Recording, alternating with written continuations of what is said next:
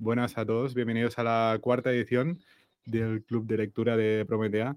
Em, a ver, como ya sabéis, ya hemos estado hablando esto un poco antes aquí de grabar, este es un club de lectura con el foco puesto en aprender Bitcoin, pero aparte de libros que, de leer libros que traten exclusivamente sobre Bitcoin, vamos a intercalar em, lecturas de otro tipo de temas. Em, tenemos una lista en el chat donde cada uno puede proponer algún título para tratar. Y este mes em, hemos elegido la propuesta de, de con la rebelión de las masas de Ortega y Gasset. Y tenemos hoy con nosotros a Javier Maestre como invitado. Eh, Javier, muchas gracias por estar aquí. Muchas gracias a vosotros por, invitarme. Espero estar a la altura y no aburrir demasiado a la audiencia.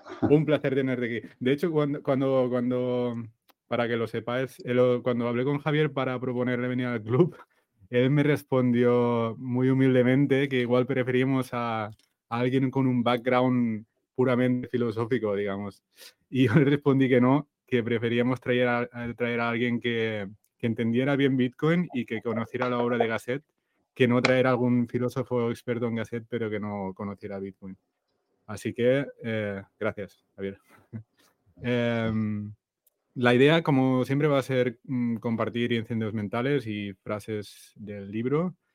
Y quizá en el camino encontremos algún paralelismo con Bitcoin, eh, hoy Marcos, que no está aquí ahora, pero ya, ya tiraba algunas fichas en el chat que me, parecen muy interesantes.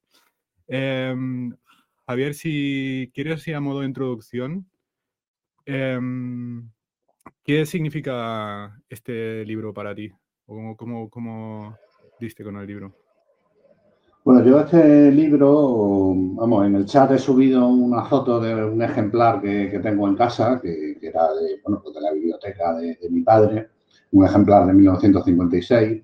Entonces, bueno, pues un libro que siempre ha estado por ahí por casa, ¿no? Y yo me lo leí de chaval, pero debo reconocer que no, que bueno, que salvo algunas dos o tres ideas así más trascendentes que sobre las que luego he escrito, pues tampoco le, llegué a sacar toda la sustancia que a raíz de ahora esta eh, otra lectura que he hecho ahora ya, digamos, más, de más mayor o más maduro, pues he sacado, ¿no? Y realmente es impresionante la de, la de, la de mm, revelaciones que, nos hace Ortega en, un libro que está escrito hace casi 100 años, ¿no? O sea, yo básicamente, a mí lo que más me llamó la atención, que se me quedó y que luego he escrito en ello son dos ideas.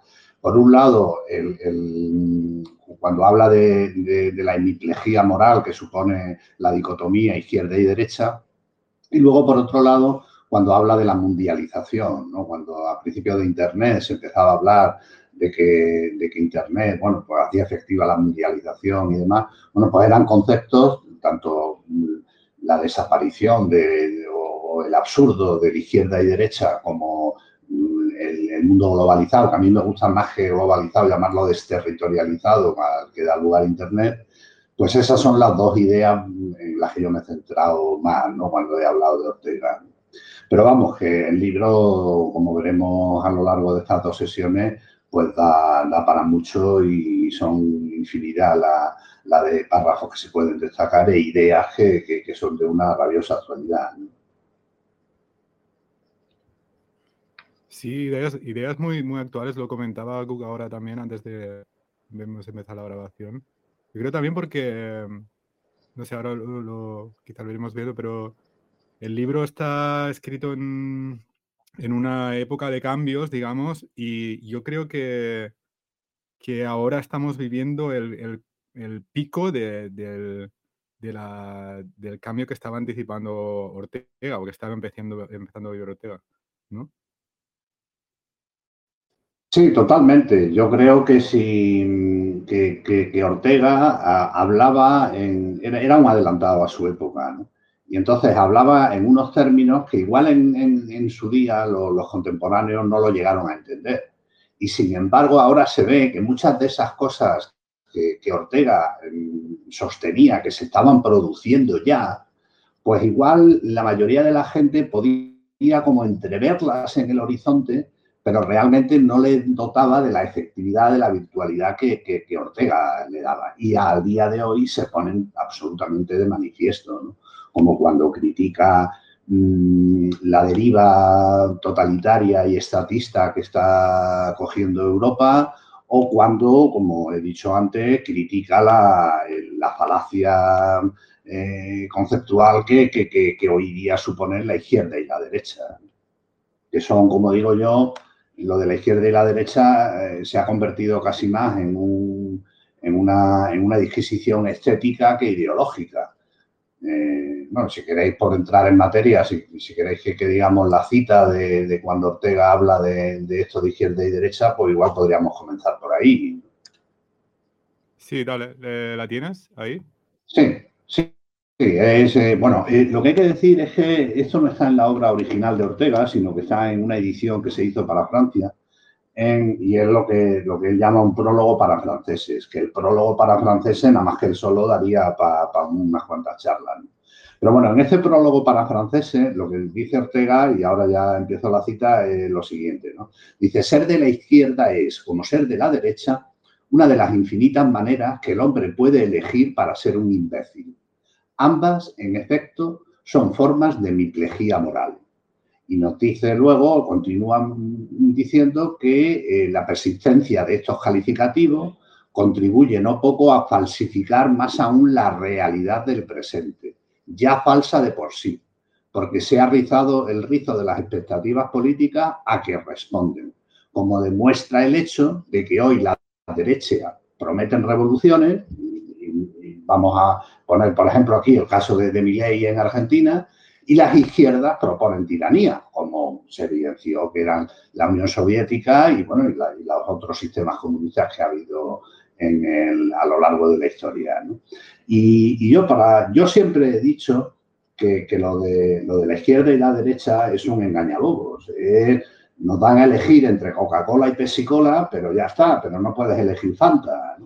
Eh, en, eso, y, así la gente pues discute de si de izquierda o si derecha y deja de discutir eh, el ladrocinio, por ejemplo, en, la que se ha, en el que se ha convertido la política monetaria. ¿no? Eso tiene mucha relación, obviamente, con Bitcoin. Entonces, eh, ¿pero qué pasa?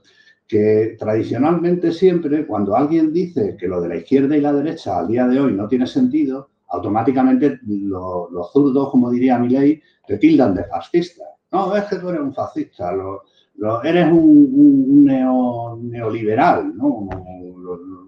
te, empiezan a poner etiquetas de esa índole, que son etiquetas huecas, vacías, que no, son más que, una reformulación de insultos, pero que realmente no obedece a nada. ¿no? O sea, lo de la izquierda y la derecha es algo que yo creo que debemos empezar a superar, porque eh, aquí en España, por ejemplo, eh, la mayor privatización de recursos públicos, de empresas públicas, la protagonizó un gobierno socialista, el gobierno de Felipe González, que se bajó los pantalones ante la Alemania de Helmut Kohl para poder entrar en la Unión Europea. Y vendió España a, Europa, eh, desmanteló el tejido industrial español en, favor de, de, Alemania y las dos cosas en las que éramos eh, líderes indiscutibles, que eran agricultura y pesca, pues resulta que todas esas competencias se cedieron a Europa y se acompañó, como digo, con una amplia batería de privatización de empresas públicas que desde luego mm, en puridad sería ilógico que eso lo hiciera un socialista.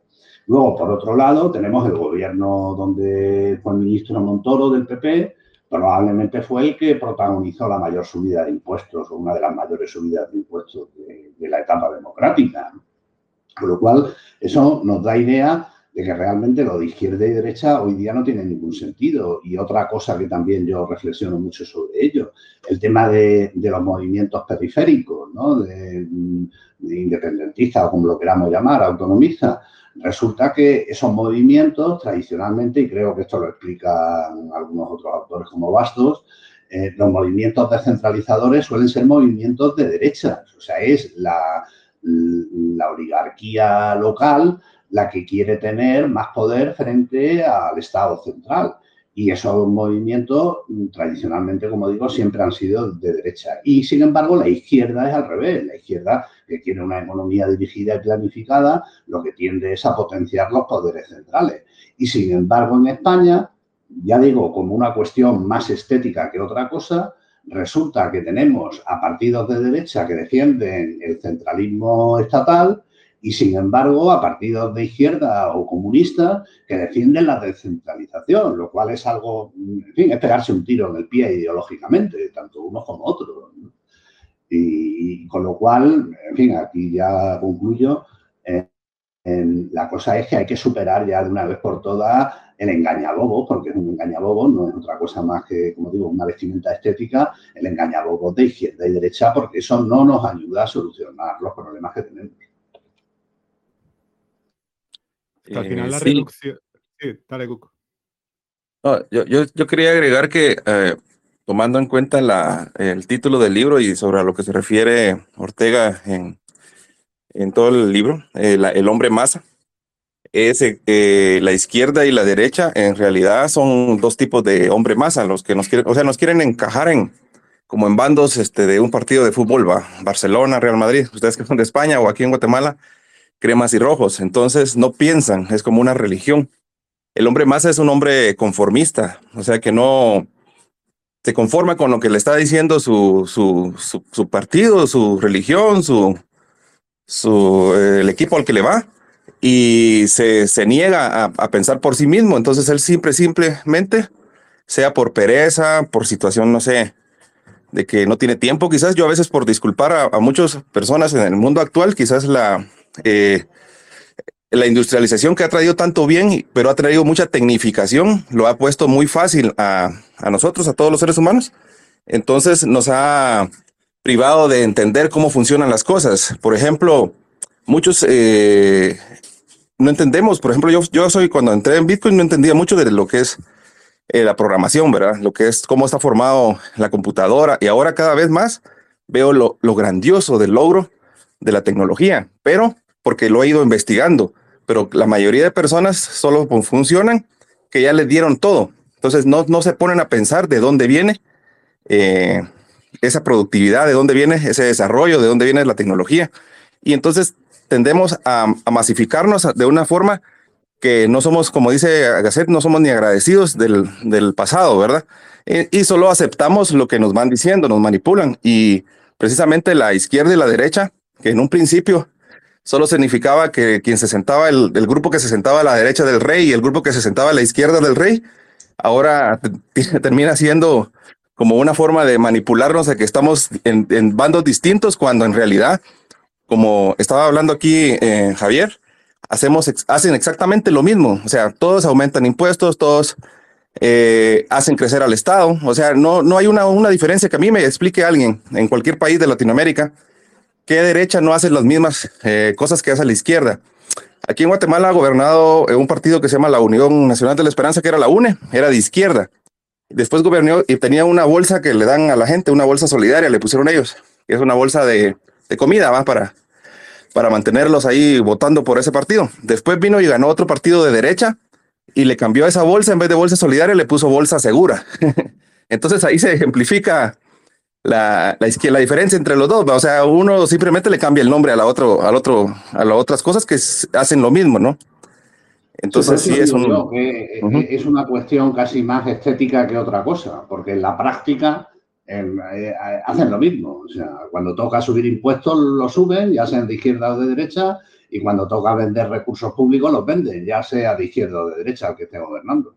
Y luego, por otro lado, lo que comentabas de la técnica, en, uno de los últimos capítulos mm, que vamos a tratar hoy, Ortega critica expresamente eso que, tú has comentado. O sea, básicamente lo que viene a decir es que, incluso los hombres de ciencia desprecian o desconocen, en el mejor de los casos, todo el, el, acúmulo de historia que se ha ido mm, eh, eh, aglutinando, que se ha ido decantando a lo largo de los siglos y que ha posibilitado que tengamos ahora el progreso y el desarrollo que tenemos.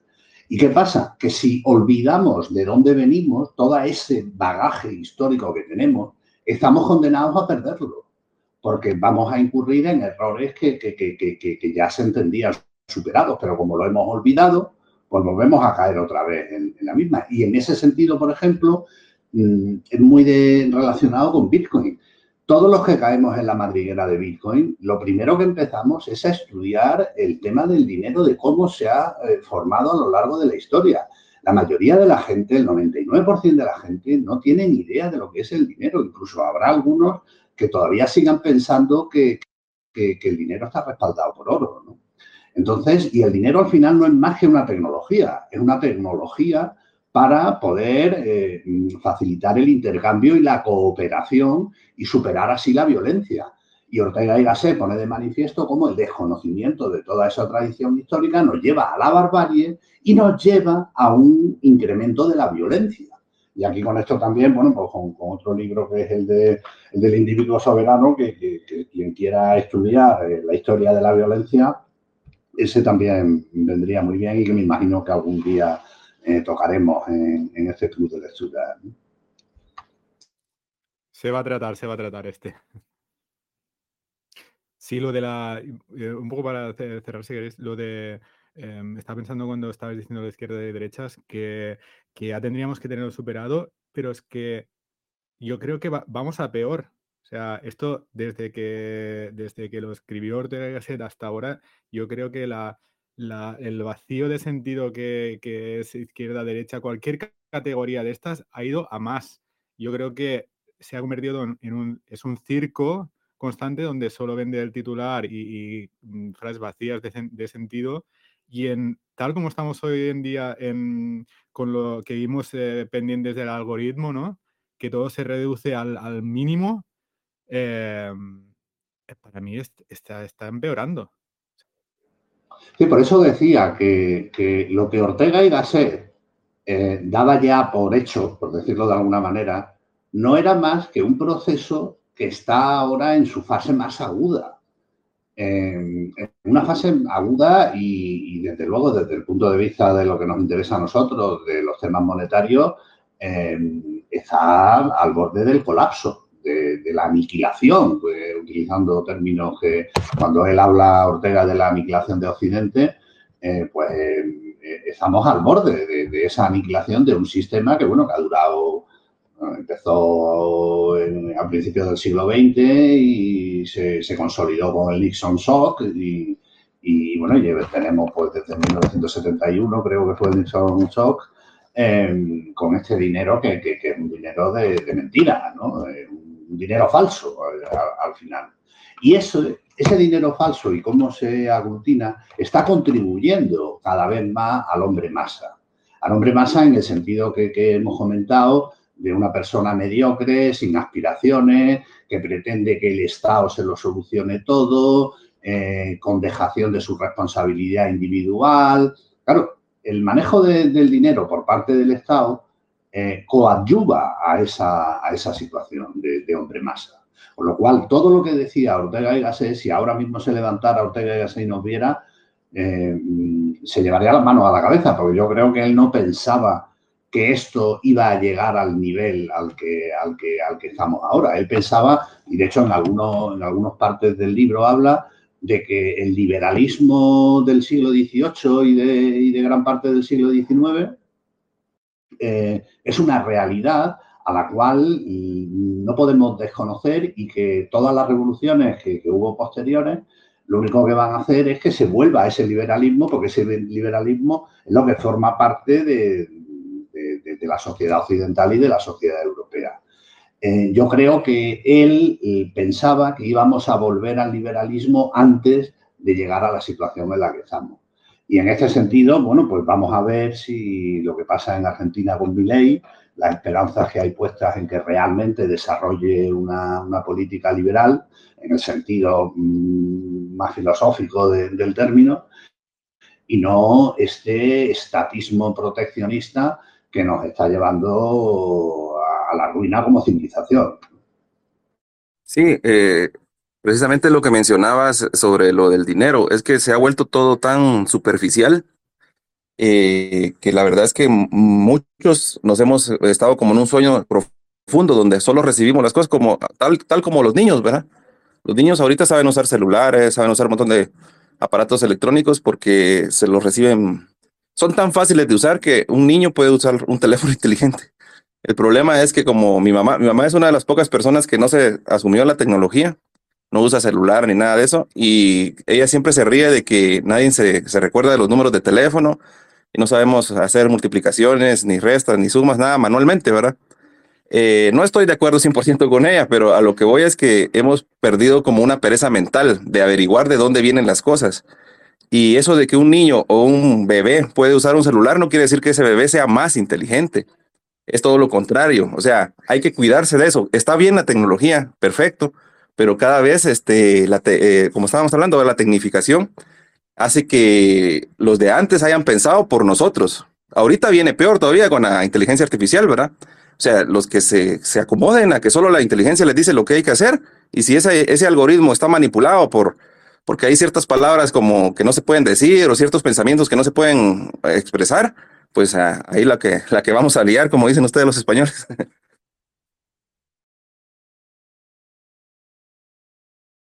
Si queréis, pues vamos. Pues sí. eh, ah, eh, dale, Javier. No, no, no, era un poco por, porque no, por, cortar el silencio, ¿no? Es más en la línea de, lo que estamos comentando, ¿no? Que, Ortega pone de manifiesto como ese, ese olvido de, Porque él lo, que viene a decir es también que, que la civilización es un sistema de equilibrios muy inestables y que en cualquier momento se puede caer abajo y se cae abajo si no conocemos las bases sobre las que se sustenta eh, ese castillo que hemos construido. Entonces, ¿qué pasa? Que si solo nos utilizamos, como, como bien se ha dicho, y además también Ortega habla de los, de los aparatos, si, si, solo utilizamos los aparatos, pero no vemos eh, en última instancia las necesidades a las que responden y cómo se han gestado esos aparatos, pues estamos condenados a una involución, que es lo que también en ocasiones habla Ortega. En fin, si queréis podemos dejar ya estos prolegómenos y a lo mejor entrar un poco más en, un orden de, lo que iba de, más acorde con, lo que con el libro, ¿no? con el índice del libro, como queráis. Sí, más o menos la idea era tratar un poco la primera parte hoy, la segunda, la segunda sesión, pero como siempre las conversaciones nos llevan a, a otros sitios. Yo diría paso, si, si alguien tiene eh, algo que comentar, podemos hacerlo eh, cronológicamente y ir eh, capítulo por capítulo. Em, un, momento, mm, Entropy. Yo creo que, igual deberíamos primero tratar el, prólogo para franceses, ¿no? que, se sitúa antes de, de lo que es los capítulos. Eh, en ese sentido, yo destacaría dos ideas del prólogo. ¿no? En primer lugar, lo que ya hemos dicho de lo de izquierda y derecha y luego la reflexión que hace sobre Europa. Porque ahí viene a decir que, mm, critica la homogeneidad eh, que se está observando en toda eh, la sociedad europea, que está vinculada con la pobredumbre de lo que sería el hombre masa. Y esto es algo que, ya, bueno, pues apunta en, lo que es el prólogo, ¿no? Que, que tiene también, ah, eh, habla mucho al respecto de, esto, ¿no? Que él critica la homogeneidad. Es lo que dice es que la, pluralidad de, los pueblos de Europa es lo, que, lo que la ha formado y lo que la ha hecho grande y esa pluralidad se está perdiendo en aras a una homogeneidad. Y pensemos que en aquella época todavía no existía la Unión Europea. O sea, si Ortega se levantara ahora y viera en la Unión Europea, pues, pues diría, yo no me creí que fuéramos a llegar tan lejos en este camino de homogeneidad. Entonces, él critica la homogeneidad como integrante, como parte ya individual también del hombre masa, que el hombre masa sea homogenizado, pero las sociedades en su conjunto europeas también se han homogenizado siguiendo esa línea. Y eso es lo que, lo que él considera que, es pernicioso para, Europa. Simplemente esa, esa, idea sobre el prólogo. Hola, buenas noches. Em, una pequeña reflexión sobre lo que acabo de comentar. El, hombre masa no se, ha homogeneizado, pero a través de, como, como masa porque esa homogenización tiene un interés detrás que, que es el control. Si estandarizamos, controlamos. Eh, entonces ahí es cuando se pierde esa pluralidad. Y al final hay unos intereses detrás de esa, de esa obviamente, de esa estandarización, eh, que llámalo Estado, llámalo casta, llámalo partidos políticos, da igual. Todo lo que sea estandarizable es controlable. Sí, las mismas aplicaciones que usamos a, eh, día de hoy, por ejemplo, eh, las redes sociales y todo, también tienden a, a homogenizar el discurso, o sea, nos manejan como masa. No sé si, si últimamente se han dado cuenta que si alguien escribe algo muy, bueno, en el COVID fue más evidente, eh, crítico o que pudieran pensar diferentes, siempre le saltaba un, un anuncio de advertencia o si no era censurado, ¿verdad? Es parte de lo que, que viene, se viene dando y creo que lo han logrado poco a poco. Sí, esperemos que, mm, que bueno, como la historia tiene movimientos pendulares, eh, pues bueno, empecemos ya a abandonar este estatismo colectivista dictatorial y, que la historia camine de nuevo hacia, hacia una mayor defensa de la libertad individual. Pero desde luego los poderes actuales es una pena, ¿no? El Estado como, como se está convirtiendo y eso, bueno, en, otro capítulo posterior lo indica, eh, que el Estado que, que trajo consigo muchos logros encierra el germen de su destrucción, es lo que, lo que viene a decir también Ortega. Exacto, se pierde esa riqueza en cada persona. Si una persona no conoce cuál es su propósito, cuáles son sus intereses, cuál es su naturaleza de cada uno y, y se acaba homogeneizando dentro de esa masa, es mucho más controlable, pero al mismo tiempo pierde esa riqueza. Porque cuando hablas de pluralidad eh, a nivel de, Mm, eh, países o, dentro de Europa, yo iría hasta incluso mucho más a, intentar llegar a esa pluralidad del individuo, de la persona, que esa persona no entre dentro de, la, de los propósitos, dentro de los intereses, dentro de esa homogeneidad que le da la masa, ¿no? Mm, buscando esa tranquilidad eh, y, al final busca esa tranquilidad por miedo. Y ese miedo siempre lo, acaban eh, infringiendo, buscando ese hombre masa eh, pues bueno, pues como comento, ya sea intereses corporativos, intereses estatales y, demás. Entonces, buscar y conseguir esa riqueza individual, al final, mm, es lo que se puede conseguir también y lograr gracias al sistema de blockchain. ¿no? Yo personalmente en eso lo tengo mucha fe. y aquí lo que hay que destacar, porque el título del libro puede dar lugar a confusión, ¿no? O sea, la rebelión de las masas parece que, y bueno, ya entramos en lo que sería el, primer capítulo, que es lo de las aglomeraciones, el hecho de las aglomeraciones. Claro, eh, Ortega no dice que el hombre masa eh, es porque actúa en masa, en el sentido de, una colectividad, sino el hombre masa en el sentido de que, de que se convierte en algo inerte.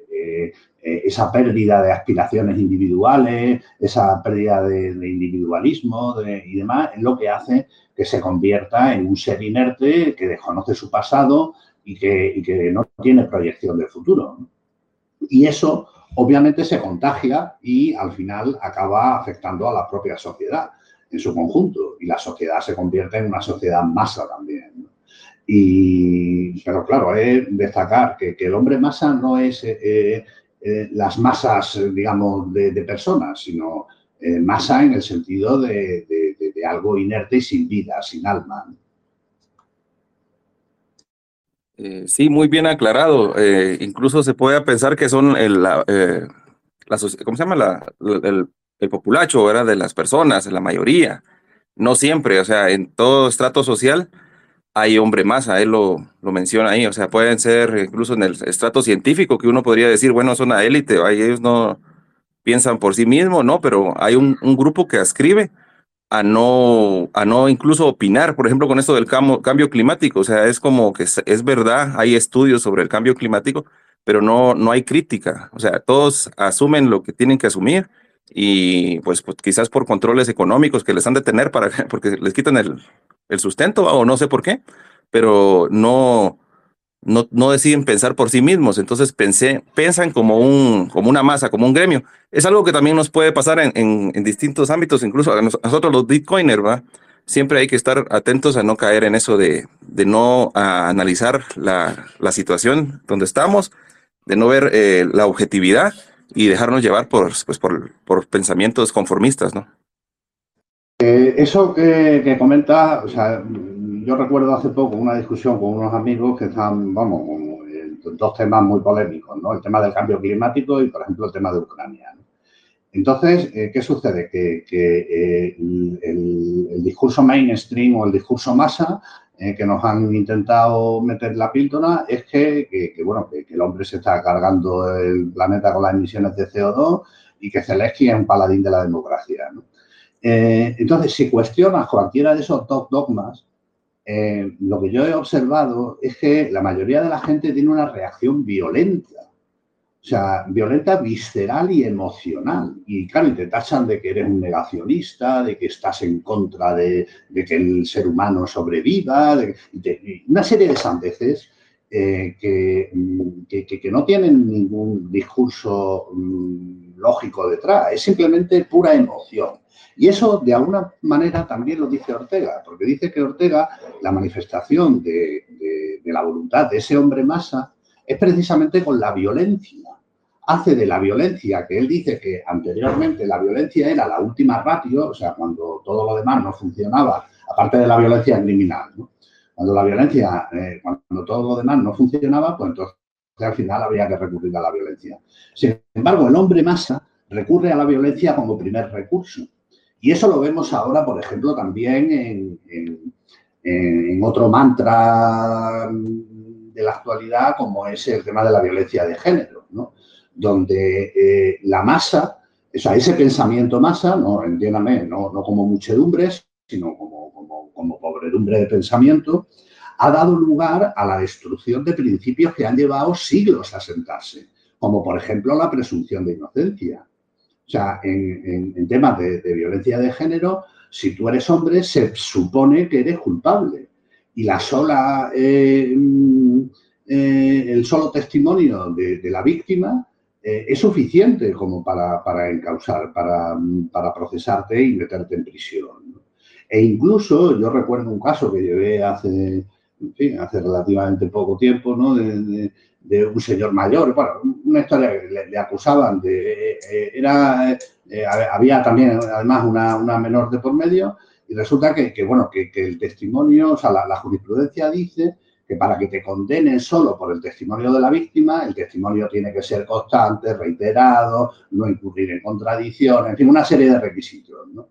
Bueno, pues en un caso recuerdo que yo llevé, había contradicciones, o sea, había distintas versiones que dio la víctima a, las distintas, a los órganos policiales y judiciales.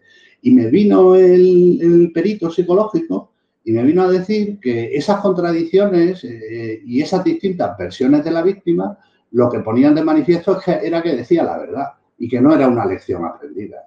Con lo cual, ¿qué pasa? Y al final acabaron condenando al individuo. O sea, eh, toda una tradición de, de, cuáles son los elementos que se tienen que dar para condenar a la víctima, o sea, a una persona por el testimonio única y exclusivamente de la víctima, todo eso se viene al garete. O sea, instituciones, como digo, como la presunción de inocencia, están cayendo en el olvido por la violencia del pensamiento masa. Y en referencia a lo que decías antes de, que es una herramienta de control, también esa homogeneización em, también a nivel europeo y regulatorio, ¿no? Tú lo sabrás, Javier, que, has, eh, que se tratado mucho sobre esto. Sí, vamos, es lo que, lo que yo en el último artículo este que he escrito llamo violencia regulatoria.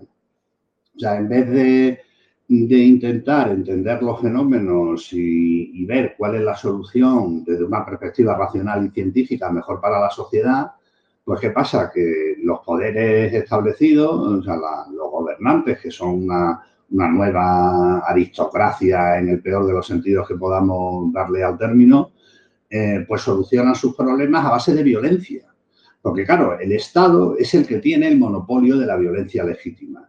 Entonces, la manera que tiene el Estado de imponer su voluntad es mediante la violencia de las normas, o sea, con, los instrumentos normativos, eh, pues se impone la violencia para, imponer eh, esa mm, decisión que es buena para los gobernantes, pero no es buena para los gobernados.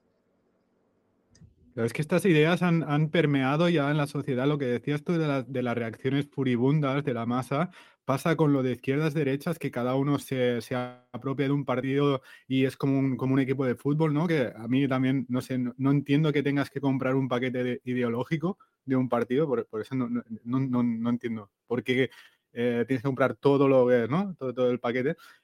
Fijaos, en este sentido, eh, en este sentido, y voy a poner una cita de cómo acaba precisamente Ortega este, este primer capítulo de la aglomeración. Y aquí nos está hablando de lo que ahora llamamos la cultura de la cancelación. Dice, quien no sea como todo el mundo, quien no piense como todo el mundo, corre el riesgo de ser eliminado. Y claro está que ese todo el mundo no es todo el mundo. Todo el mundo era normalmente la unidad compleja de masa y minorías discrepantes especiales. Ahora todo el mundo es solo la masa. Eso mm, resume mm, en gran medida lo que, lo que hemos estado hablando al respecto. Exacto. Sí, en el discurso político se escucha mucho eso de, del pueblo, ¿verdad? Por el pueblo. Eh, perdón, solo voy a atender aquí que tengo un niño. Ah, perdón, me quedé un ratito. Eh, no, este, decía de el famoso, lo, que, lo que hacen todos los políticos, ¿verdad? Siempre asumir que ellos son los representantes eh, del pueblo, pero casualmente cuando haya una minoría discrepante, pues esa no es pueblo, ¿no? Esa, se, se, le tiene que censurar completamente, no se le deja opinar. Bueno, como estábamos hablando, se le lleva la violencia de, de primeras, no, no hay, ahí sí que presunción de inocencia, tal vez tenga razón, Tal vez, por ejemplo, ese, este científico que propone algo diferente sobre el clima o que él dice que, bueno, pues el sol tiene que ver también con que el clima esté cambiando porque ha aumentado su irradiación. Ah, no, de una vez a cancelarlo, gracias a la violencia de primeras. Y eso es lo, lo que ha ido eh, transformando pues, la cultura de, de, la búsqueda de la verdad, ¿verdad? Que eso, es, eso para mí creo yo que es la, la idea de, de que existe el hombre masa, que no busque la verdad. Claro, y eso, eso lo, también lo, dice Ortega, ¿no? Ese desprecio a la verdad científica, sobre todo, eh, y, el abandono del método científico, y, el, desprecio a la historia, ¿no? Todo eso se junta en, el hombre masa y hace, pues bueno, pues que, que, al final las reacciones sean meramente emocionales. ¿Por qué? Porque no hay ningún sustrato eh, intelectual ni científico a esas tesis.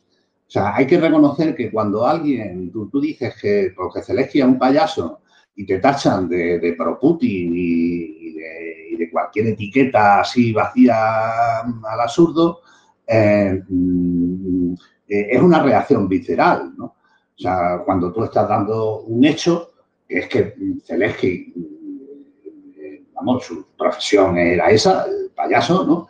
ese es un hecho incontestable pero te saltan con un insulto eh, etiquetando tu discurso. Eh, eso es una reacción visceral que no se corresponde con un análisis de, la realidad en busca de la verdad.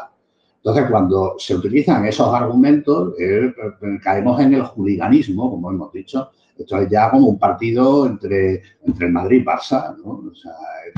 no hay ninguna lógica por defender a uno u a otro.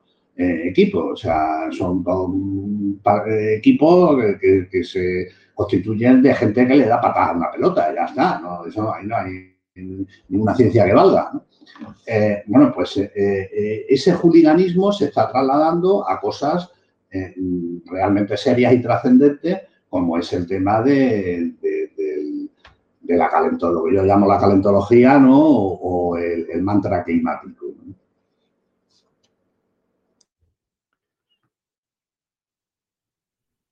Sí, yo, yo lo he notado eh, en incluso en la gesticulación de las personas cuando uno las ve persona a persona, ¿verdad? En el Twitter no se puede notar, pero también, pero eh, de una vez la molestia solo por empezar a hablar del tema ese, político, eh, polémico, ¿va? Ya empieza, se, ven los ojos, y, o sea, sí es una, es algo como tribal, muy, muy del, de colectivismo, o sea, los, los, seres humanos antes éramos tribus, de ahí tal vez viene de que no, poco a poco hemos ido saliendo, pero si se sigue descuidando eh, la cultura del, del, conocimiento que hemos, eh, nos ha costado tanto constru construir, pues puede ser que volvamos, como dice eh, vamos a volver, podemos perder todo, y no necesariamente que la tecnología se va a perder, o sea, pues, como pasa en China, ¿va? puede ser súper avanzado el gobierno y la tecnología y todo, pero el resto de nosotros puede ser simplemente una masa útil, ¿verdad? En parte se corresponde con, con otro, una crítica que hace en uno de los últimos capítulos sobre la, el, la excesiva especialidad. ¿no? Él, de alguna manera, añora el, el, el hombre enciclopédico del romanticismo, tipo Da Vinci, y, y, y, claro, y esa super especialización hace que se pierda un poco de vista el, el bosque. ¿no? Nos centramos en el árbol y al final no, no, vemos que el árbol no está aislado, que el árbol forma parte de una comunidad, de, de un ente más amplio.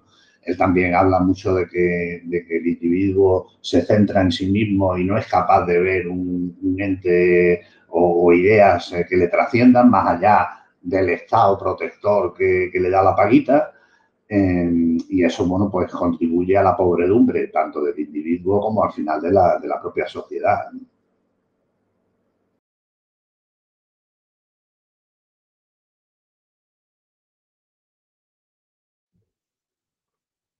Vamos a ver si alguien tiene algo de los que habéis entrado después. Eh, ¿Queréis compartir algo, una cita o algo de los primeros capítulos que estamos tratando?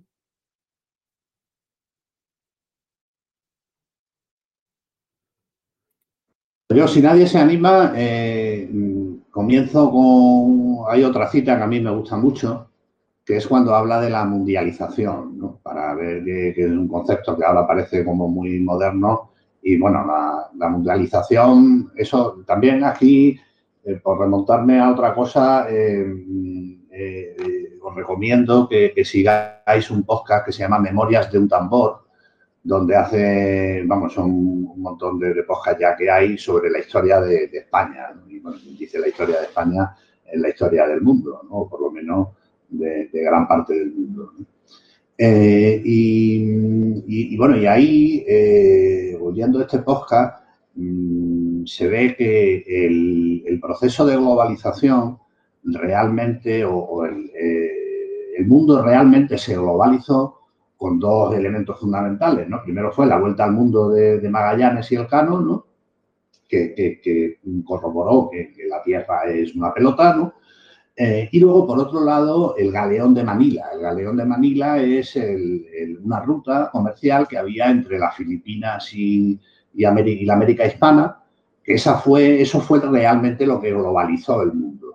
Eh, porque eh, las mercancías y, bueno, venían desde de Asia. Hay que tener en cuenta que toda la expansión europea no era más que para llegar a Asia, porque toda la ruta de, antigua de la seda estaba copada por, lo, por, el imperio turco, ¿no? por los turcos y los, musulmanes, y entonces esa ruta se, se, torció y entonces los portugueses fueron a Asia bordeando África y Castilla y Aragón, el, embrión de España, pues fue hacia el oeste con, América y luego el descubrimiento del Pacífico. Entonces ahí fue donde empezó la globalización, ¿no? probablemente. Pero bueno, pero eh, volviendo al, al, al, libro de Ortega, en el, capítulo cuarto que se titula El crecimiento de la vida, eh, fijaos lo que dice, ¿no? Dice, el mundo de repente ha crecido y con él y en él la vida. Por lo, tanto, por lo pronto, esta se ha mundializado efectivamente Quiero decir que el contenido de la vida en el hombre de tipo medio es hoy todo el planeta, que cada individuo vive habitualmente en todo el mundo. Luego más adelante dice, según el principio físico de que las cosas están allí donde actúan, reconoceremos hoy a cualquier punto del globo la más efectiva ubicuidad. Esta proximidad de lo lejano, esta, y aquí destaco lo que dice a continuación, dice, esta presencia de lo ausente ha aumentado en proporción fabulosa el horizonte de cada vida. El horizonte no se refiere a cuánto vamos a vivir, sino, sino nuestro horizonte vital, ¿no? Las aspiraciones de la vida. Eh, esto es mm, también de una rabiosa actualidad. Eh, lo que pasa es que, claro, en aquella época todavía se estaba muy anclado al territorio. Claro, a mí me, cuando yo reflexiono sobre el tema de la mundialización y cómo lo trata Ortega, eh, Ortega, cuando dice lo de la presencia de lo ausente, está intuyendo lo que yo denomino desterritorialización. O sea, con Internet no es que el mundo se globalice, es que permite la aparición de identidades compartidas al margen del territorio. Y en eso Bitcoin es también un, elemento más o un fenómeno más que se produce eh, con la desterritorialización que provoca Internet. Porque hasta ahora siempre los dineros, bueno, el, el Real de A8 fue moneda mundial durante muchos decenios y no siglos, o el florín holandés, ¿no? O no, no sé, bueno, no recuerdo si era de Holanda o de otro sitio. Eh, entonces, pero, pero, pero bueno, pero siempre de alguna u otra manera eh, había un anclaje con los territorios, ¿no? A pesar de esa mundialización. Sin embargo, Internet y particularmente Bitcoin eh, hace que ya no haya vinculación alguna con el territorio, que hayamos pasado de la mundialización a la desterritorialización. Me encanta esta idea. En este, en este capítulo que, estaba, que estabas tratando eh, del capítulo 4, también ahí empieza a hablar él, que lo hemos hablado un poco en el chat estos días, de las, de las, de las circunstancias.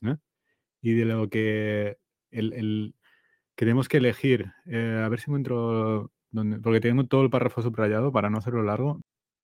Dice, cuando se habla de nuestra vida, suele olvidarse esto, que me parece esencialísimo. Nuestra vida es, en todo instante y antes que nada, conciencia de lo que nos es posible. Si en cada momento no tuviéramos delante más que una sola posibilidad, carecería de sentido llamarla así. Sería más bien pura necesidad. Pero ya está.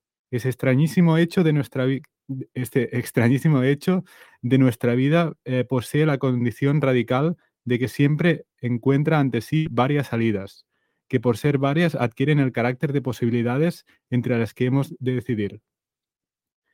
Y sigue, dice, tanto vale decir que vivimos como tanto vale decir que vivimos como decir que nos encontramos en un ambiente de posibilidades determinadas. A este ámbito suele llamarse las circunstancias. Toda vida es hallarse dentro de las circunstancias o mundo, porque este es el sentido originario de la idea mundo. Sí, eh, es muy clásica ¿no? la, cita de, Ortega de yo soy yo y mi circunstancia. ¿no? Es la primera vez que lo menciona aquí en el libro, sí. Sí, pero, pero ahí también la gente está un poco confundida, ¿no? O sea, porque muchos piensan que las circunstancias actúan como un límite al libre albedrío del individuo. O sea, es decir, el, yo soy yo y los límites que me ponen las circunstancias. Y Ortega no quiere decir eso. Ortega, en, otras partes creo que lo explica, las circunstancias son eh, posibilidades o sea, las circunstancias son las que me permiten a mí tener un abanico de decisiones. Y el yo es el que decide entre las circunstancias que entre, en el contexto en el que estoy. O sea, las circunstancias no me limitan, sino que es el vehículo a partir del cual el yo se manifiesta. Entonces, por eso el, yo eh, eh, es el fuero interno de las personas más el contexto en el cual se desarrolla ese, ese, ese fuero interno. Sin ese elemento externo, pues realmente no hay yo tampoco, ¿no? O el, yo al final acaba reduciéndose al yo masa, al yo inerte que no mm, interactúa con el entorno más que, mm, como hemos dicho, para que el Estado le solucione las papeletas. Entonces, eh, el tema de las circunstancias vamos, es, un pensamiento fundamental en, toda la obra de, Ortega. Yo quería agregar aquí también que yo entiendo, por ejemplo, las circunstancias como lo que nos viene dado por naturaleza, por decir así, en, en, filosofía diría la metafísica, que es lo que único que nosotros no podemos cambiar. Eh, también se menciona en la Biblia cuando, cuando no, soy, no soy religioso, pero cuando habla de que las cosas que yo puedo cambiar, pues tengo que tener fortaleza para hacerlas, ¿no? Pero eh, las que no se pueden cambiar, pues no se puede. Por ejemplo, los, las cosas físicas, o sea, si nosotros nos vamos a la política, las fronteras se pueden cambiar. Por ejemplo, muchos queremos seguir pensando en que así está dado y estas son las circunstancias y no podemos hacer nada, pero los, los cambios eh, de sistemas son así. En el pasado, yo vivo en Guatemala, el mundo maya era todo Centroamérica y parte de México. Entonces, esa era la frontera. Bueno, ni, ni tenían fronteras, ¿va? pero ellos, no, ellos vivían en toda América, por decir así. Entonces, ¿cómo fue que nosotros ahora le, llamamos que, que, estamos en un país y tenemos solo limitados a estar ahí? Eh, también viene con lo de las tecnologías, con el dinero. Eh, ¿Cómo es que ah, no se puede cambiar? O sea, el dinero ya es lo que hasta donde llegamos y que ya no va a haber más.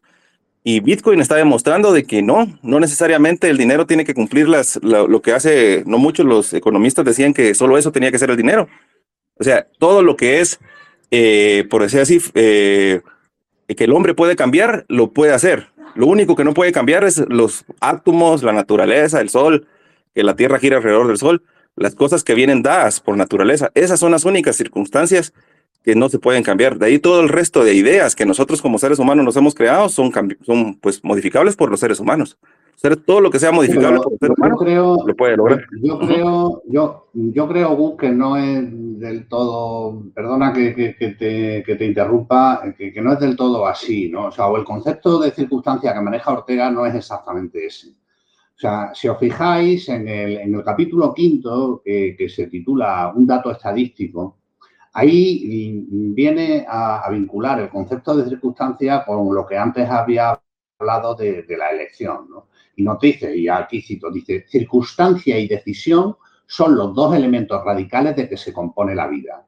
Y luego dice más adelante, dice, es falso decir que en la vida deciden las circunstancias. Al contrario, las circunstancias son el dilema, siempre nuevo, ante el cual tenemos que decidirnos. Pero el que decide es nuestro carácter. Yo creo que los condicionantes externos a los que tú aludes no entrarían dentro de, la categoría de circunstancias, porque las circunstancias para Ortega eh, son el abanico de elecciones que tenemos, por decirlo de alguna forma. Eh, lo que tú estás refiriendo es la base del conocimiento.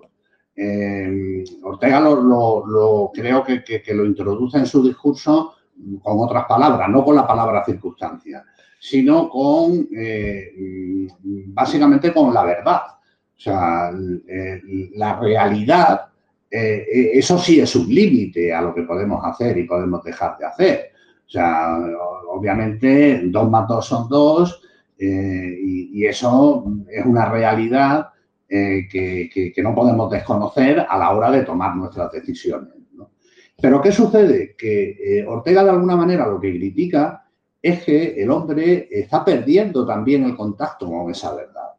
O sea, eh, a base de la técnica y, de la artificiosidad de los aparatos y demás, llega un momento en que no sabemos realmente eh, que 2 más 2 son 2. O sea, o sea, que 2 más 2 son 4. O sea, mm, digamos que tú sabes en tu fuero interno y por, lo que has estudiado y demás que 2 más 2 son 4.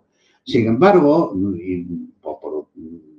digamos lo que diría Ortega, es que el, hombre no sabe que 2 más 2 son 4 porque llega a esa conclusión, sino porque se lo dice una calculadora.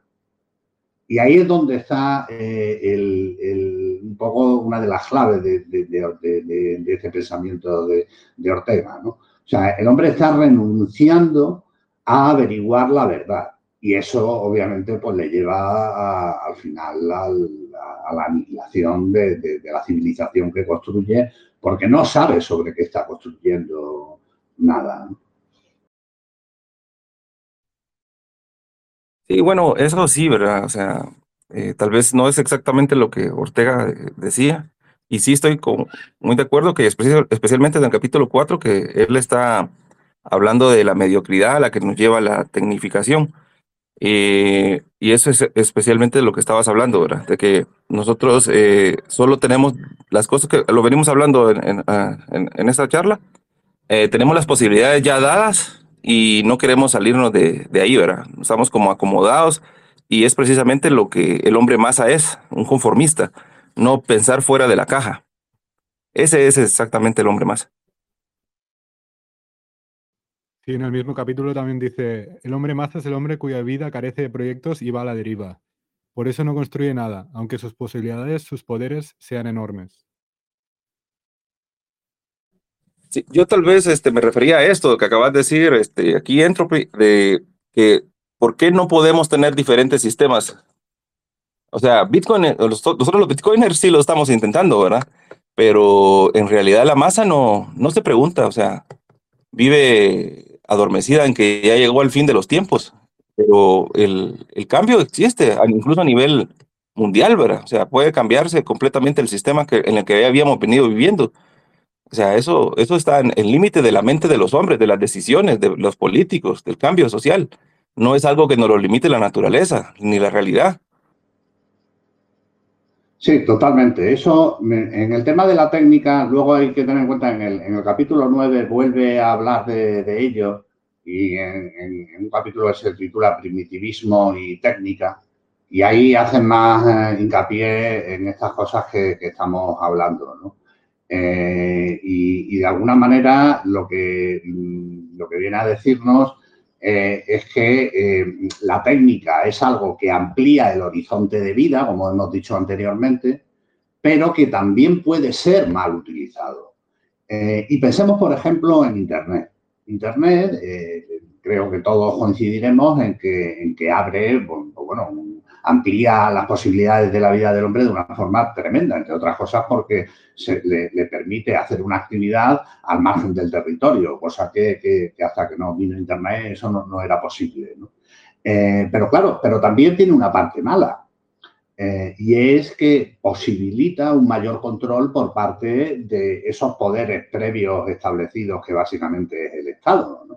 Eh, y lo vemos ahora como la libertad y la privacidad están en un franco retroceso, ¿no? Y cuando ahora se apruebe en la CBDC, pues ya ni te cuento, es que vamos a estar fichados mm, al 200%, ¿no?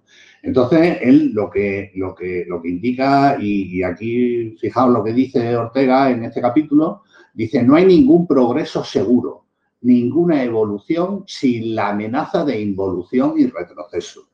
Y eso se ve clarísimamente con Internet eh, como Internet, por un lado, nos permite, como digo, un mayor horizonte de vida, pero a su vez posibilita que haya herramientas de control como antes no se habían conocido. Eh, y esas herramientas de control nos pueden llevar pues, bueno, a, una merma de nuestras libertades como, como nunca se habían conocido, a un retroceso en nuestro avance como, como individuos o como personas que, que, no se había visto. Y entonces yo lo que me planteo a raíz de, prepararme, digamos, la charla esta, eh, si Bitcoin, porque claro, todos los que somos Bitcoin y estamos muy metidos en el ajo este, eh, no nos cansamos de, cantar las alabanzas de, del Bitcoin. ¿no? Pero yo me pregunto si con Bitcoin no podrá pasar algo como con Internet, en el sentido que dice Ortega, ¿no? O sea, Bitcoin nos permite un mayor eh, horizonte vital, sobre todo en materia de cooperación e intercambio, pero hay veces que yo me planteo, digo, bueno, ¿y no tendrá algún lado malo? Eh, igual deberíamos reflexionar sobre ello también, sobre si Bitcoin como avance tecnológico que ensancha nuestro horizonte vital no puede suponer, mm, en, los términos en los que dice Ortega, eh, una catástrofe. Él habla Dice, dice, la rebelión de la masa puede ser el tránsito a una nueva y sin par organización de la humanidad, que eso también guarda mucha relación con Bitcoin. Bitcoin nos permite vislumbrar una nueva organización de la sociedad, pero luego, y, dice, pero también puede ser una catástrofe en el destino humano. Y luego lo vincula con el progreso, el progreso no es siempre hacia arriba, hay veces que progresamos hacia atrás. Entonces, eh, cuando leí esta parte, digo, coño, o sea, no, no hemos reflexionado sobre los peligros que tiene una adopción de, Bitcoin por parte de estos poderes liberticidas. Eh, pensamos que, si los estados adoptan Bitcoin, eso va a contribuir a la libertad de los individuos, pero ¿y si no? Como, diría José Mota, ¿no? el, cómico español. ¿Y ¿Y si no? Es muy buena reflexión. Sí, adelante. No digo que, quiere decir que es muy buena esta reflexión y lo, y lo, lo, bueno es verlo, o lo interesante es intentar verlo ahora y no de aquí 100 años, ¿no? Que en retrospectiva todas estas cosas se ven, pero en el momento no.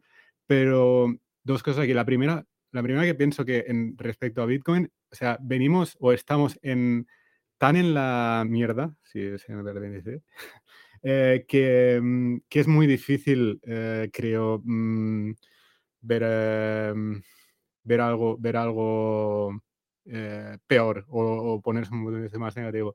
Por otra, mm, no, yo no sé la frase esta que decías ahora, si los estados adoptan Bitcoin y tal, que va a suponer una mejora para... Yo ahí ya no lo sé. cuando ponemos al Estado por el medio ya no, no tengo nada claro y no, no sé si esto va a traer eh, mejoras y tal.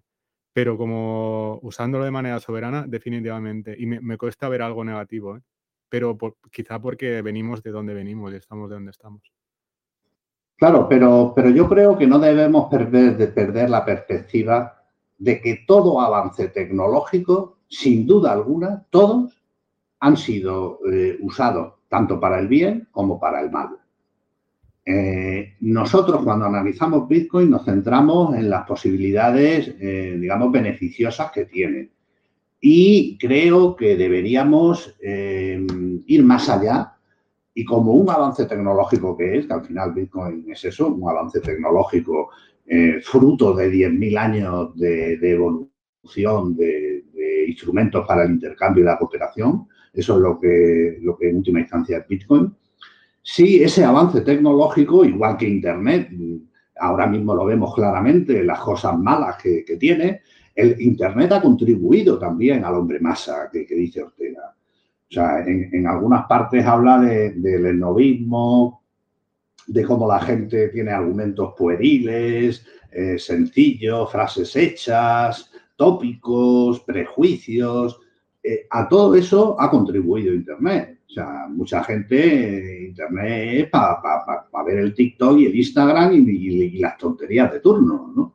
Eh, y, eso es algo que, es pernicioso. Entonces, junto con un ensanchamiento del horizonte vital, eh, también tiene su parte negativa. Entonces, igual Bitcoin, yo tampoco alcanzo a verlo, pero creo que es una idea o una cuestión que no debemos despreciar y que sería interesante reflexionar sobre ello, ¿no? sobre cómo Bitcoin puede ser mal usado.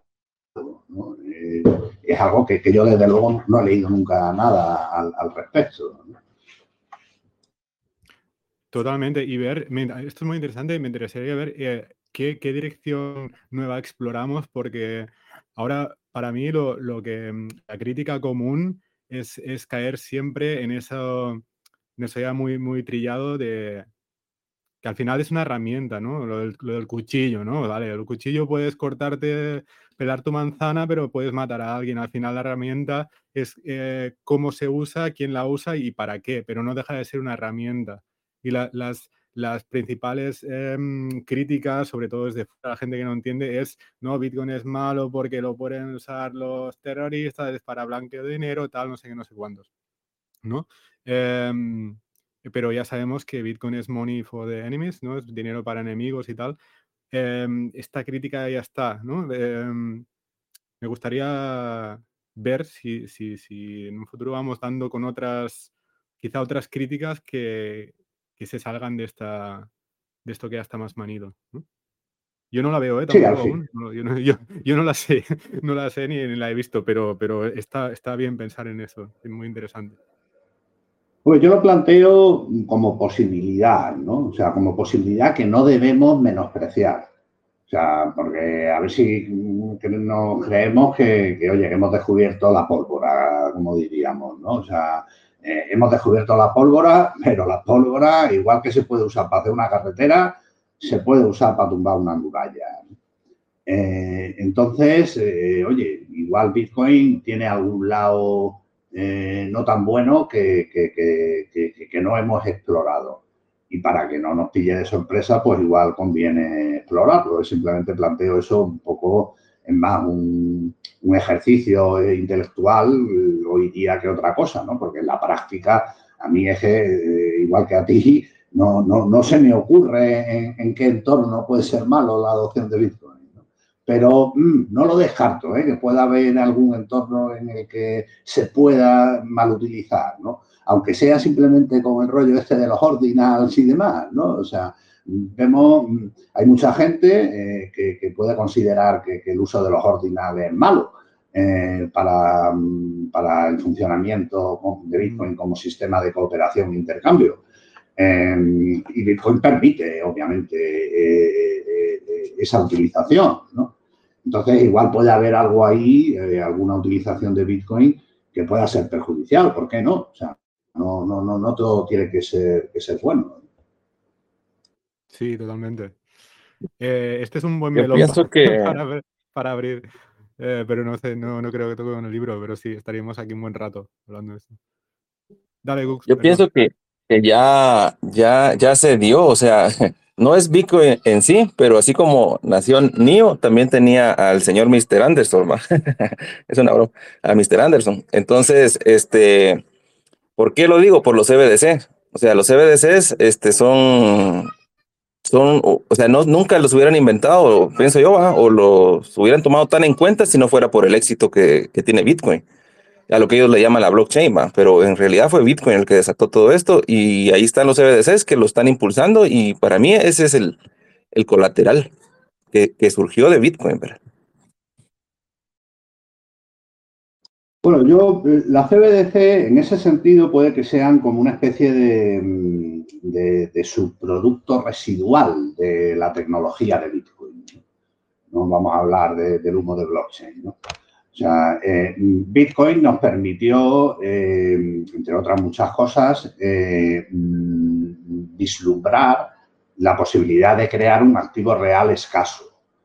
y de alguna manera a eso se agarran, pues bueno, pues mucha, mucho bitcoineo que hay, ¿no? Y mucha tokenización y cosas de estas.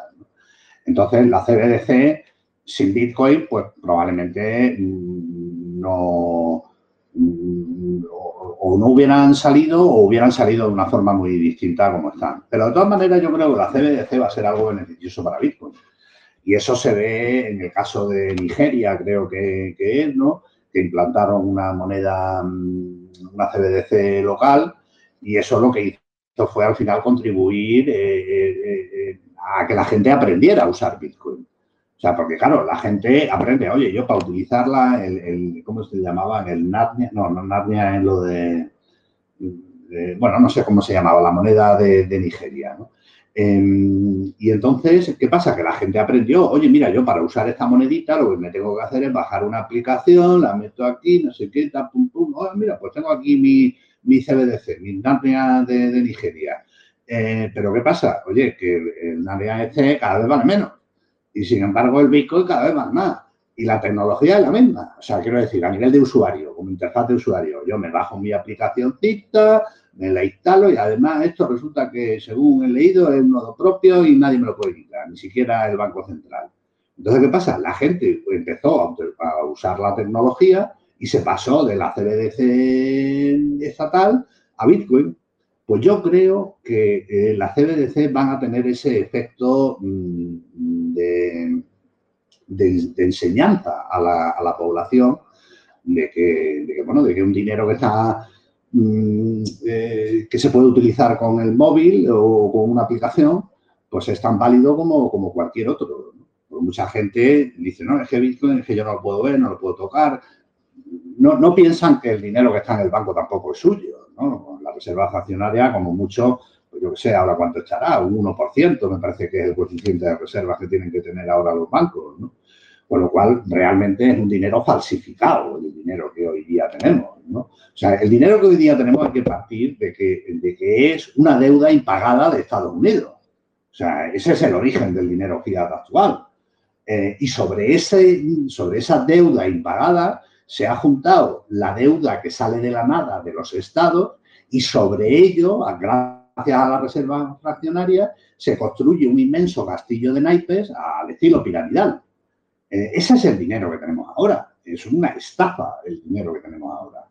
Eh, pero bueno, de momento llevamos 50 años más o menos funcionando con él. y, lo que pasa es que, bueno, como todas las pirámides de este tipo, pues tarde o temprano tendrá que, caer, ¿no? Por, la fuerza de la gravedad, no por otra cosa. Aprovecho que mencionaste la fuerza de la gravedad porque Gasset también menciona el ejemplo de Galileo, ¿verdad? Y entonces yo ahorita eh, al tema este que estamos tratando de los CBDCs no lo veo tan claro del beneficio. Yo pienso que todavía no hemos visto una lucha del hombre masa, en, ahí sí que en masa, contra los bitcoiners, así como cuando lucharon contra Galileo, ¿verdad? O contra Giordano Bruno, y la verdad es que la, la, religión del hombre masa, o sea, que es el conformismo, eh, no es muy fácil de manipular y no, no bastaría en, echarnos la culpa a, los bitcoiners, de los egoístas, del problema de, de por qué está cayendo el, el, CBDC, o meternos la culpa de que por qué no triunfa, o ponernos a nosotros como los malos, como hicieron con los judíos, y, y pues eso podría ser una de las cosas malas de, de, Bitcoin, ¿no? que no es en sí de la tecnología, pero que seamos catalogados en un futuro pues como los, los malos, ¿verdad? Que eso, el hombre masa que, es, que ha sido tan cultivado por, por el mismo, la tecnología, el Internet, pues es muy, muy manipulable y eso todavía no lo hemos visto, pero no sé si lo vamos a ver, pero es peligroso también y hay un riesgo de que nos, de que seamos tratados de esa forma, ¿verdad? Sí, pero fíjate, Gus, que eh, cuando los que somos ya, los que peinamos canas, ¿no? Y vivimos la época de los 90 con el desarrollo de Internet, con Internet pasó algo parecido, ¿no? O sea, en un principio los poderes públicos estaban en contra de, Internet. Veían que era una herramienta para la libertad, que no veían cómo lo podían controlar y empezaron a atacarla. Y empezaron a atacarla ¿qué? diciendo lo que tú estás comentando, que Internet solo lo hacen, o sea, solo lo utilizan los pederastas, los vendedores de armas ilegales, eh, los que hacen juegos de azar también en plan estafa, etcétera. O sea, esas eran las, críticas que se hacían a Internet. De hecho, la, la, primera ley en el mundo que intentó de alguna manera regular Internet fue la CDA estadounidense, la Communication Decency Act, que, que, era la, excusa era eh, proteger a los niños de la, de pederastia. Eh, y, se demonizaba Internet. Y, yo recuerdo en aquella época que yo también era un evangelizador de Internet y cuando hablaba de Internet, pues el, comentario masa que había era ese. Ah, pero es que hay, eh, hay muchos ladrones y hay muchos pederastas, hay mucha pornografía infantil y mucho tal. Y, no, no, esto es un instrumento de comunicación y demás. O sea, con lo cual, digamos que ese, ese intento de vilipendiar eh, lo van a hacer, lo van a hacer igual que lo hicieron con Internet. Lo que pasa es que los poderes públicos mm, vieron cómo podían beneficiarse de, Internet, los, poderes estatales. Y de hecho, en, gran áreas de la sociedad lo están haciendo. Entonces, no sé yo, volviendo un poco a lo que comentaba antes, eh, si con Bitcoin podría pasar algo parecido, de que ellos vieran una puerta en el cual les pueda beneficiar para seguir con el ladrocinio y seguir exprimiendo a, los agentes individuales que integramos la, sociedad, que básicamente al final eso es el Estado, eh, en un sistema de, apropiación de recursos eh, ajenos, em, por, el uso de la violencia a, través de las leyes. Eh, entonces, bueno, que ese ataque va a venir, sin duda alguna, sin duda alguna, y eso lo estamos viendo en Europa, eh, donde se planteó, por ejemplo, prohibir la minería, aunque eso sería irrelevante para Bitcoin, porque en Europa prácticamente no se mina, pero van a dificultar que la gente utilice Bitcoin, eso sí, y van a, van a usar todo lo que esté a, su mano, tanto el BOE como la tele, como los periódicos, como las radios, como todo lo que, lo que, lo que, lo que ellos eh, controlan. Lo que pasa es que mm, la potencia mm, tecnológica de, Bitcoin es de, una envergadura tal que, dudo que esos ataques no hagan más que, intentar eh, retrasarlo inevitable. Esa es mi opinión. Yo creo que tarde o temprano todo el mundo acabaremos trabajando con Bitcoin, seamos o no seamos conscientes de ello, porque va a ser lo más beneficioso para todos. Y si me apuras, incluso para los propios estados. O sea, eh, la supervivencia como Estado. Lo que, lo que sí que es verdad es que el Estado tiene que cambiar em, y, eso, bueno, es algo que, en el año 2000 creo que participé en unas charlas en el Senado, en una comisión que se creó para de redes informáticas. Ahí lo que, lo que les venía en aquella época, recuerdo que, dije a los senadores, es que mm, eh, tienen que retomar de nuevo los órganos legislativos de los estados, tienen que retomar el papel de garante de los derechos de los individuos y no eh, un sistema como es ahora de autoperpetuación en el poder. Eh, porque si no van a defender a los individuos, va a caer el Estado y esa, las instituciones estatales en una crisis de legitimidad tremenda. Y una crisis de legitimidad tremenda al final es lo que acabó dando lugar a, la Edad Media, ¿no? O sea, cuando se desmembró el Imperio Romano, pues entonces surgió esa época que algunos califican de oscurantismo, ¿no? sobre todo al principio de, la Edad Media, y nos, aproximamos a, un neofeudalismo cibernético, donde el poder de los estados mm, se va a desmembrar y, quién va a ser el que va a detentar e, ese poder en el futuro. Si, si, por establecer una analogía con la Edad Media, pues serían poderes no ya locales, pero, pero poderes representados en estamentos de corte más o menos feudal, como podrían ser hoy día las grandes tecnológicas, Google, Amazon y compañía, eh, Meta y demás.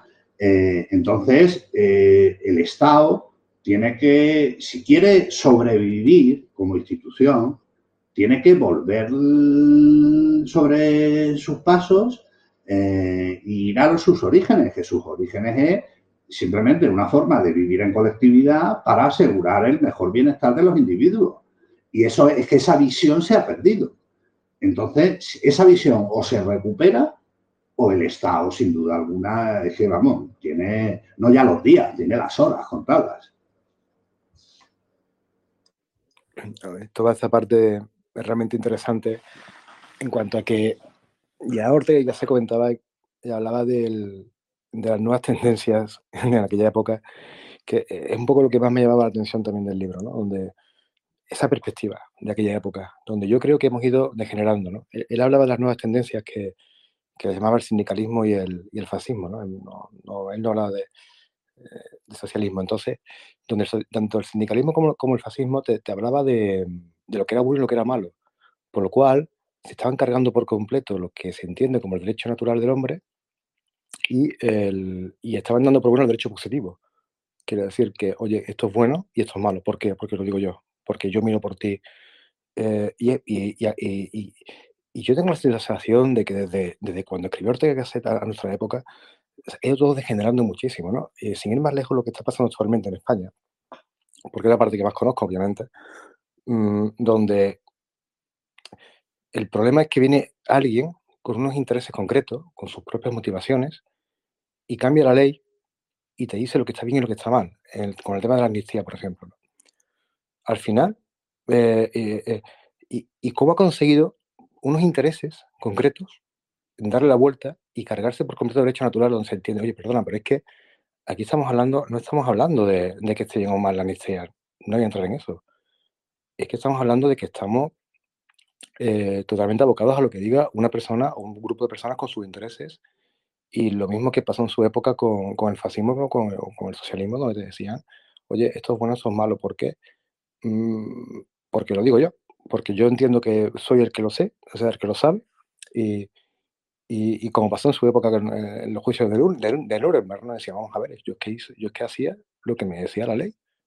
Decían que los, que los judíos eran malos. Bueno, pues ahora estamos en ese momento, y a mí personalmente me preocupa, en la que, no, es que si votas contra mí eres ultraderechista, ¿no? O, eres progresista o eres ultraderechista.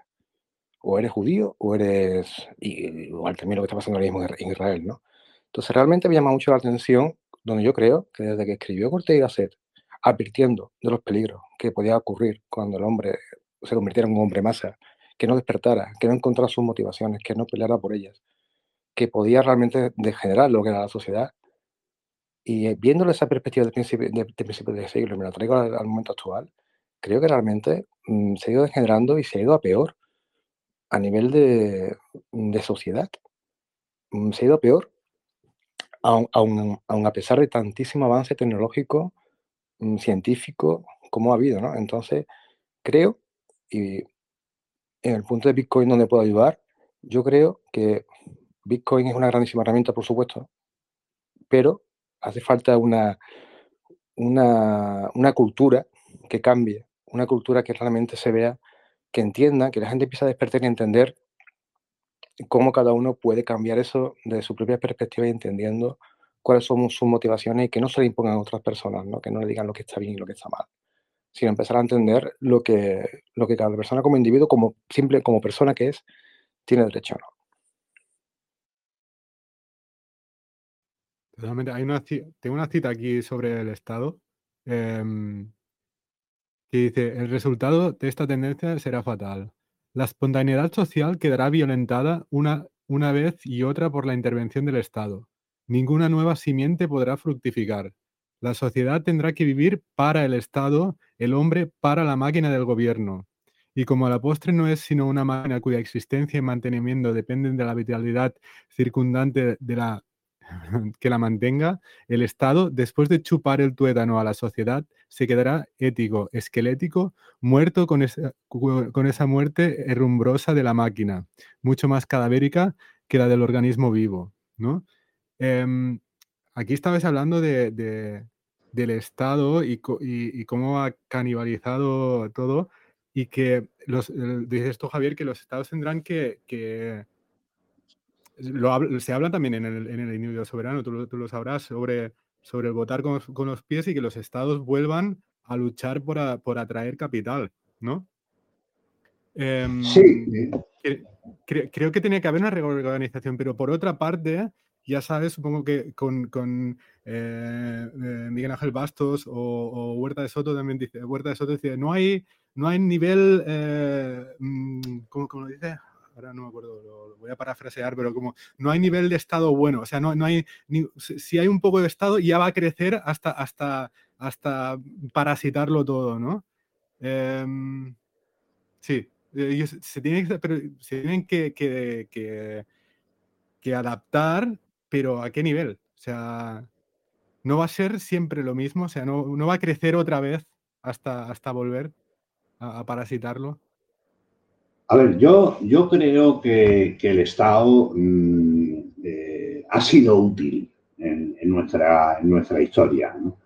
Eh, y está dejando de serlo. Está dejando de serlo un poco por, lo que dice Ortega, porque mm, esa elefantiasis está como, como quien dice en su ADN. Lo que hay que hacer es eh, intentar inocular una vacuna para, cambiar el ADN del Estado. ¿no? Eh, y que vuelva a sus orígenes, que es la protección del individuo. O sea, pero fijaos que, en este sentido lo que dice Ortega es, vamos, es, demencial, vamos, no demencial, es súper revolucionario eh, al día de hoy. Porque, porque él lo que, y, fijaos lo que, lo que califica al Estado como el mayor peligro que hoy amenaza a la civilización europea. Dice, y ese mayor peligro ha nacido precisamente en ella, que es el Estado contemporáneo. O sea, Ortega y Gasset considera al Estado como el mayor peligro que amenaza la civilización europea. Para que nos hagamos una idea. O sea, eso, obviamente, si lo dices hoy día, pues ya enseguida te van a decir ultrafacha, eh, eh, eh ultraliberal, fascista, y bueno, toda la caterva de, etiquetas que, la zurdería maneja. Eh, entonces, eh, lo, que, lo que yo creo es que el Estado, si quiere mm, sobrevivir como institución, eh, debe aligerarse desde luego y tiene que ser útil para los ciudadanos. Al día de hoy el Estado no es útil, al día de hoy el, Estado es una, es una lacra, es, un, es una carga que, que, nos está destruyendo como individuo y como civilización, que es lo que plantea Ortega. Lo que plantea Ortega es que se está desmembrando la civilización. Porque lo que está claro es que mm, eh, juegos de poder van a seguir existiendo. Entonces, si ese poder no se canaliza a través de las instituciones estatales, se van a canalizar de otra manera. Y a ver si vamos a ir de Guatemala a Guatepeor. O sea, oye, ¿tú quién prefieres que te dirija tu vida? O sea, si, admitimos que, ya no hay libertad y que alguien tiene que dirigir nuestra vida, eh, ¿quién la va a dirigir? ¿Google, Amazon y Meta o, el Estado? Pues igual, como digo, nos vamos de Guatemala a Guatepeor. Entonces hay que ver cómo se reforman las instituciones públicas actuales eh, y oye, igual el Estado todavía no sigue siendo de utilidad o igual mientras creamos otra cosa, eh, el Estado aguanta y luego tenemos otro entramado institucional más adecuado a, lo que Ortega denomina la altura de los tiempos. Eh, pero claro, pero hay que perder que, cargándonos el Estado y ya está, con eso tampoco vamos a solucionar los problemas. O sea, porque hay que canalizar el, poder de alguna manera eh, a través de instituciones.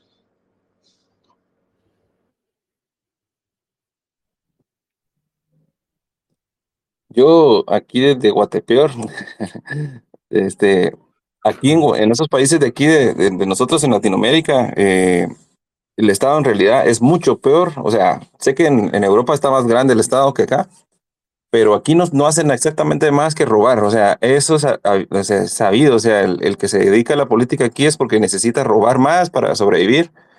Eh, él y su familia y después irse a Panamá, porque ahí se van todos los de aquí de Guatemala que, roban bastante.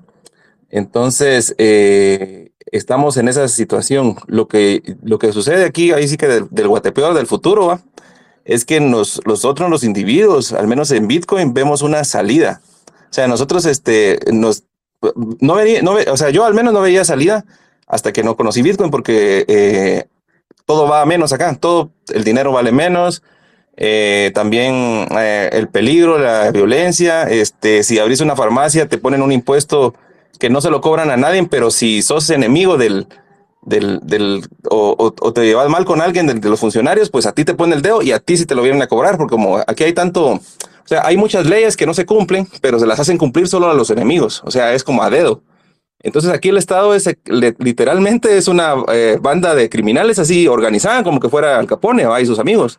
O sea, entonces, eh, ¿cómo venía uno y salía de ese, de ese sistema estando dentro de Guatemala y hablando siempre de lo, de lo que son las fronteras, donde uno no puede ir a otro lugar tan fácilmente? ¿va? O sea, no, la visa no te la dan tan fácilmente a Estados Unidos ni nada tienes que irte mojado. Entonces, Bitcoin te, da un espacio, como que dice otro país, donde puedes emigrar y poco a poco ir ahorrando cuando le entendés, ¿verdad?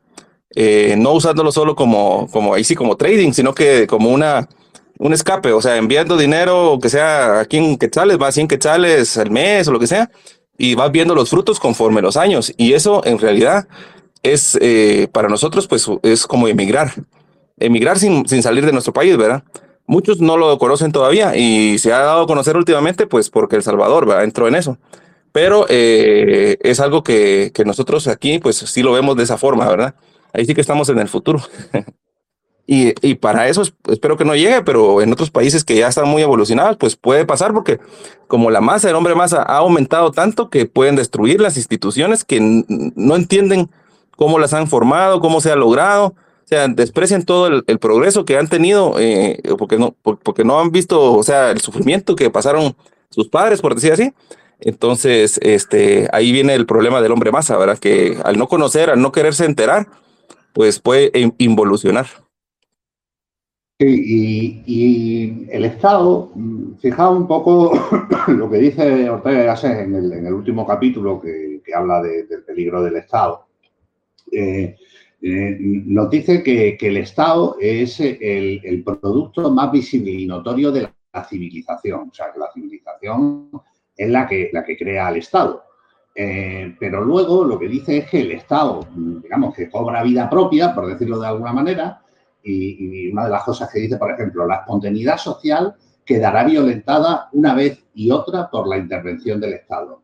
ninguna nueva simiente podrá fructificar. El problema es que eso que creamos que en su día pues, parecía una buena idea, eh, pues es como un monstruo que, bueno, es igual que las revoluciones. Las revoluciones acaban matando a sus hijos, mm, eh, o a sus padres, perdón, ¿no? Los hijos de la revolución acaban matando a los padres de la revolución, eh, y luego más adelante, fijaos lo que dice, dice, dice, la sociedad, mm, para vivir mejor, ella crea como un utensilio el Estado.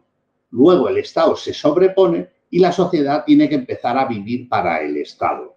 Pero el Estado se compone aún de los hombres de aquella sociedad. Entonces, y, dice, y, entonces el Estado ya no le basta con esa sociedad y, fijaos lo que dice, algo muy parecido a lo que está pasando ahora en Europa, ¿no? Dice, hay que llamar a extranjeros, primero dálmata, luego germanos. Los extranjeros se hacen los dueños del Estado y los restos de la sociedad del pueblo inicial. O sea, los restos de la sociedad, del pueblo inicial, tienen que vivir esclavos de ellos, de gente con la cual no tienen nada que ver. A esto lleva el intervencionismo del Estado. El pueblo se convierte en carne y pasta que alimentan el mero artefacto y máquina que es el Estado. El esqueleto se come a la carne en torno a él. El andamio se hace propietario e inquilino de la casa. Claro, pero eso es porque el Estado ha tenido una deriva totalitaria eh, que se ha alejado de su origen, que era mm, mejor, eh, o sea, un utensilio beneficioso para la sociedad y los individuos que la componen.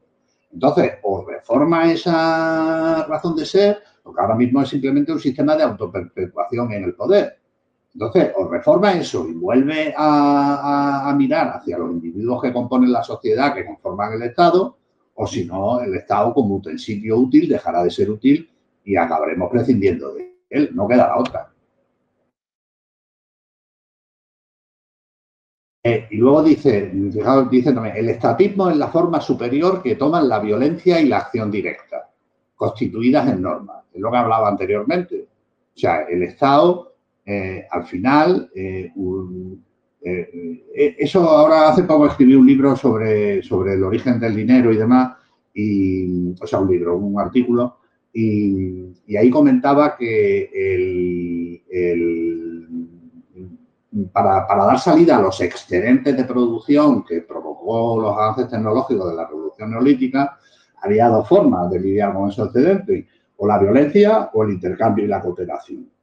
Entonces, eh, y, siempre nos hemos movido a, lo largo de la historia de la humanidad en una dicotomía entre esas dos fuerzas, la violencia y la cooperación el Estado al final es la, forma más, mm, eh, más bestia de violencia que hay. Eh, y de alguna manera, eh, pues bueno, podemos pensar que en sus orígenes pudo ayudar a la cooperación, pero al final se ha revelado como un instrumento de violencia. Y entonces el instrumento de violencia al final se acaba contraponiendo a la cooperación, que es lo que nos hace progresar como sociedad y como civilización, la cooperación. Entonces, si el Estado al final, lo único es una perpetuación de la violencia y eso se junta también con la concepción del hombre masa en el sentido de que no hay un criterio eh, racional y científico a la hora de tomar decisiones, sino que es simplemente mm, eh, el ejercicio, y eso lo, dice Ortega, ¿no? Es la violencia por la violencia. La violencia no como último recurso, no como guerra justa, digamos, sino como simplemente la manera de imponer eh, las decisiones a través de la violencia. Entonces, claro, esa lógica eh, nos lleva a la barbarie y nos lleva a, la involución. Eh, y Bitcoin, Bitcoin sí que es verdad que es una institución, un avance tecnológico y al final eh, podemos considerarla como una institución, o por lo menos el dinero es una institución, que nos ayuda a superar la violencia mediante la cooperación. Entonces, el Estado debe tomar conciencia de que o, vuelve a facilitar la cooperación o la violencia lo único que va a llevar es a su destrucción. Claro, pero Javier, eh, cuando hay cooperación, cuando, cuando, hay intereses, cuando hay intereses comunes, cuando hay propósitos comunes, cuando te imponen esa, ese propósito o ese interés, te tienen que obligar. ¿Y, ¿Y quién puede obligar a, poner encima de la mesa sus intereses? El Estado. Ni el individuo, ni nadie, ni ninguna sociedad que esté fuera del, Estado tiene ese poder. Por lo cual, al final, tenemos que eh, arrodillarnos ante el, ante el, porque ese status quo en esas relaciones que tenemos, pues justamente el Estado tiene ese poder de violencia. Y no olvidemos una cosa, que hablamos del Estado, pero en verdad el Estado son personas, con nombres y apellidos. Bueno, eh, el Estado lo que pasa es que al final acaba teniendo lo que los juristas llamamos personalidad jurídica propia. Eh, y personalidad jurídica propia al final acaba siendo una voluntad propia. Y esa voluntad la deciden los, que están en el gobierno, no la decidimos nosotros. Y, los que están en el gobierno están imbuidos por, por la cultura o la incultura del hombre masa. Entonces, y el gobierno lo que hace es lo que, lo que él cree que, que, le va a permitir seguir en el poder y, no soliviantar al hombre masa. Eh, y, por eso también el, dar de vez en cuando mantras para que la gente se entretenga con gilipolleces como la galentología o, hombre, sin menospreciar esos problemas, ¿no? Pero, o el tema de de, no sé cómo calificarlo que no suene mal, ¿no? Lo de, la cuestión de género que, vivimos hoy día, o, el discurso LGTBI, X, Y Z. Eh, son todos elementos que lo que hacen es para que la gente eh, se divida y discuta sobre aspectos que son, bueno, no voy a decir tangenciales, pero, pero, pero que no entran a, realmente hacer un progreso de la sociedad, sino simplemente pues seguimos con la dicotomía izquierda y derecha, un engañabobos para que la gente se entretenga y, les dejen seguir robando, que al final es de lo que se trata, ¿no? O sea, el, Estado se ha convertido prácticamente en un sistema de extracción de riqueza de la ciudadanía y, y esa es su razón de ser. Y esa razón de ser, pues no, pues llega un momento en que, en que la vaca se muere de tanto ordeñarla. Y, la, y, lo que de alguna manera plantea Ortega es eso, ¿no? Es la aniquilación de Occidente y la aniquilación de la, de la, de la civilización occidental. Eso es lo que, lo que está en juego. Exacto, claro. Y porque yo ahí me haría también esa pregunta, ¿no? A colación de lo que has comentado también y de lo que comenta Ortega.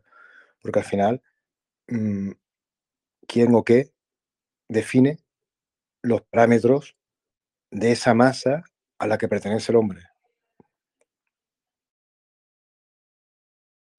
Esos son argumentos que, como el hombre masa, mm, eh, siguiendo a Ortega, es esencialmente manipulable, eh, pues al final son una serie de individuos que se valen del hombre masa para perpetuarse en el poder.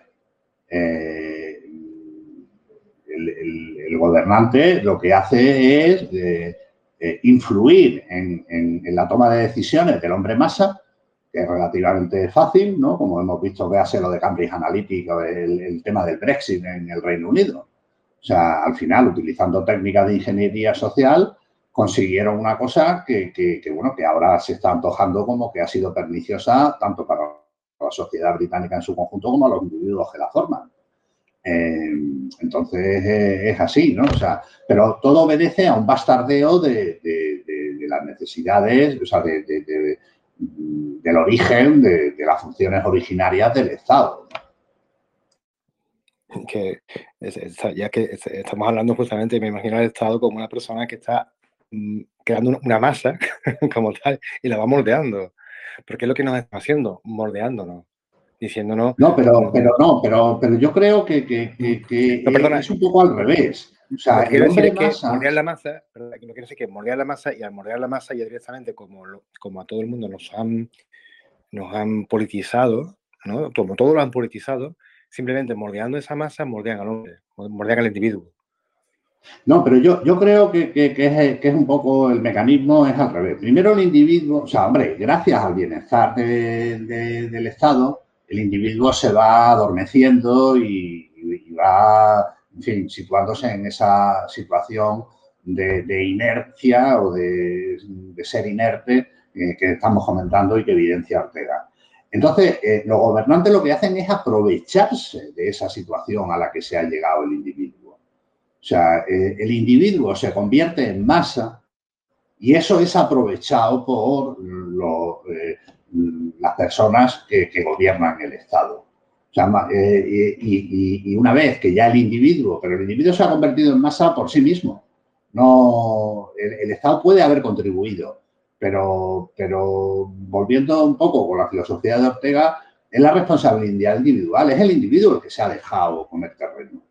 Eh, y el Estado se aprovecha de ello, lo cual es lógico. O sea, no, eh, en una perspectiva, digamos, de, competencia primitiva, oye, pues es la ley del más fuerte, ¿no? O sea, si yo tengo el garrote más fuerte, pues, y tú me dejas que yo sea el que tenga el garrote, pues ya está, pues y sí que eh, es más fácil manipular al hombre masa una vez que ha llegado a esa situación de masa en el sentido orteguiano que no convertir al hombre en masa. O sea, yo, yo creo que, Ortega de alguna manera critica sobre todo eh, la posición del individuo. O sea, cómo el individuo se ha ido abandonando, se ha ido relajando y al final se ha convertido en masa y eso hace más fácil al Estado que lo considere como una vaca que ordeñar y no como un cliente al que servir, que sería, eh, esa fue la función originaria del Estado, servir al individuo.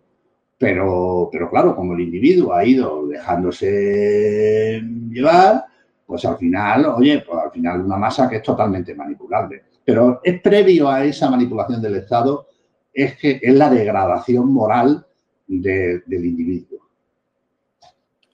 Entonces tiene, que llegar, como comentabas antes, una situación como que se quede ya el, Estado, o sea, no el Estado, sino la sociedad, algo esquelético, como ha pasado, por ejemplo, en Argentina, para que ya el individuo reaccione, cuando ya realmente vea que no tenga más salida porque realmente está esquelético y, con unos niveles de pobreza y con unos niveles como, como estaban llegando a Argentina. Entonces tenemos que llegar a ese punto para que el individuo reaccione Mm, porque la comodidad mm, que tenemos, que nos proporciona el Estado, no nos hace pensar? A ver, eh, digamos que la necesidad hace virtud, ¿no? Y Argentina, desde luego, es un claro ejemplo de ello. Argentina ha llegado ya a una situación en la que, la que no daba más de sí eh, la cosa, pero bueno, pero pensemos en Venezuela. O sea, Venezuela sigue todavía en sus trece, ¿no? Eh, entonces, a ver, yo hay veces que a mí cada vez soy más pesimista en ese sentido, ¿no? Pero yo, pensaba que cuando era más joven, que Europa, eh, como una de la civilización occidental, iba a tener mecanismos para, para, sobreponerse a la altura de los tiempos y hacer los cambios necesarios institucionales para poderse adaptar a las nuevas circunstancias. Pero cada vez estoy más, eh, soy más escéptico con esa posibilidad, porque veo que, y, el tema de la política monetaria es un claro ejemplo, cada vez se enroca más en la misma solución, darle a la maquinita, darle a la maquinita, darle a la maquinita, y viene un problema y le doy a la maquinita y le doy a la maquinita y hago a la gente cada vez más pobre, cada vez más impuestos, cada vez más paguitas, cada vez más gente viviendo del Estado, y revertir esa situación eh, empiezo a verla complicada. Entonces, a mí me da que, que, bueno, que Europa va a seguir el mismo camino que, han seguido otros países como Argentina. Y Argentina, pues bueno, pues eh, hay una cosa buena. Mm, si realmente mm, abraza el liberalismo, en el sentido sobre todo orteguiano del término, que no hemos hablado mucho de ello, pero bueno, eh, Ortega es muy proliberal, eh, habla muy bien del liberalismo y critica tanto el liberalismo progresista como el bolchevismo, que llama, o el marxismo. Sí que es verdad que no habla de, socialista, igual no se atrevía, ¿no? Pero sí que habla de liberalismo progresista, que en definitiva eso es lo que luego da lugar a la socialdemocracia, eh, y del bolchevismo. Eh, como él habla, critica tanto el colectivismo como el estatismo. Son palabras que utiliza Ortega. Entonces, eh, bueno, ahí ya me he ido un poco por la rama. No, recuerdo qué, era la tesis que estaba comentando al principio. Es que realmente, realmente eh, volviendo justamente a Ortega, mm, ahí está un poco el kit también, ¿no? El hecho de que perdemos todo, eh, cada uno pierde o, no entiende cuál es su circunstancia. Al final te acabas metiendo en una circunstancia como global, ¿no? Donde podemos meter justamente ese sindicalismo, podemos meter ese fascismo, podemos meter ese del que hablaba justamente. Entonces, Ortega se reclamaba justamente el, esa, liberal en el sentido de que cada uno se entendiera a sí mismo las circunstancias que, que, le llevan, porque lo comenté en una, porque todo el mundo conoce la cita, ¿no? De yo soy de mi circunstancia, pero nadie conoce la segunda parte, es curioso, ¿no? La de si, muere ella, muero yo, ¿no? Que la segunda parte, como diciendo, si yo no entiendo mi circunstancia, estoy muerto como persona. O sea, quiero decir, no, si no me conozco a mí mismo, si no me conozco mis circunstancias, realmente eh, no me conozco a mí mismo, ¿no? Pero voy a decir muerto.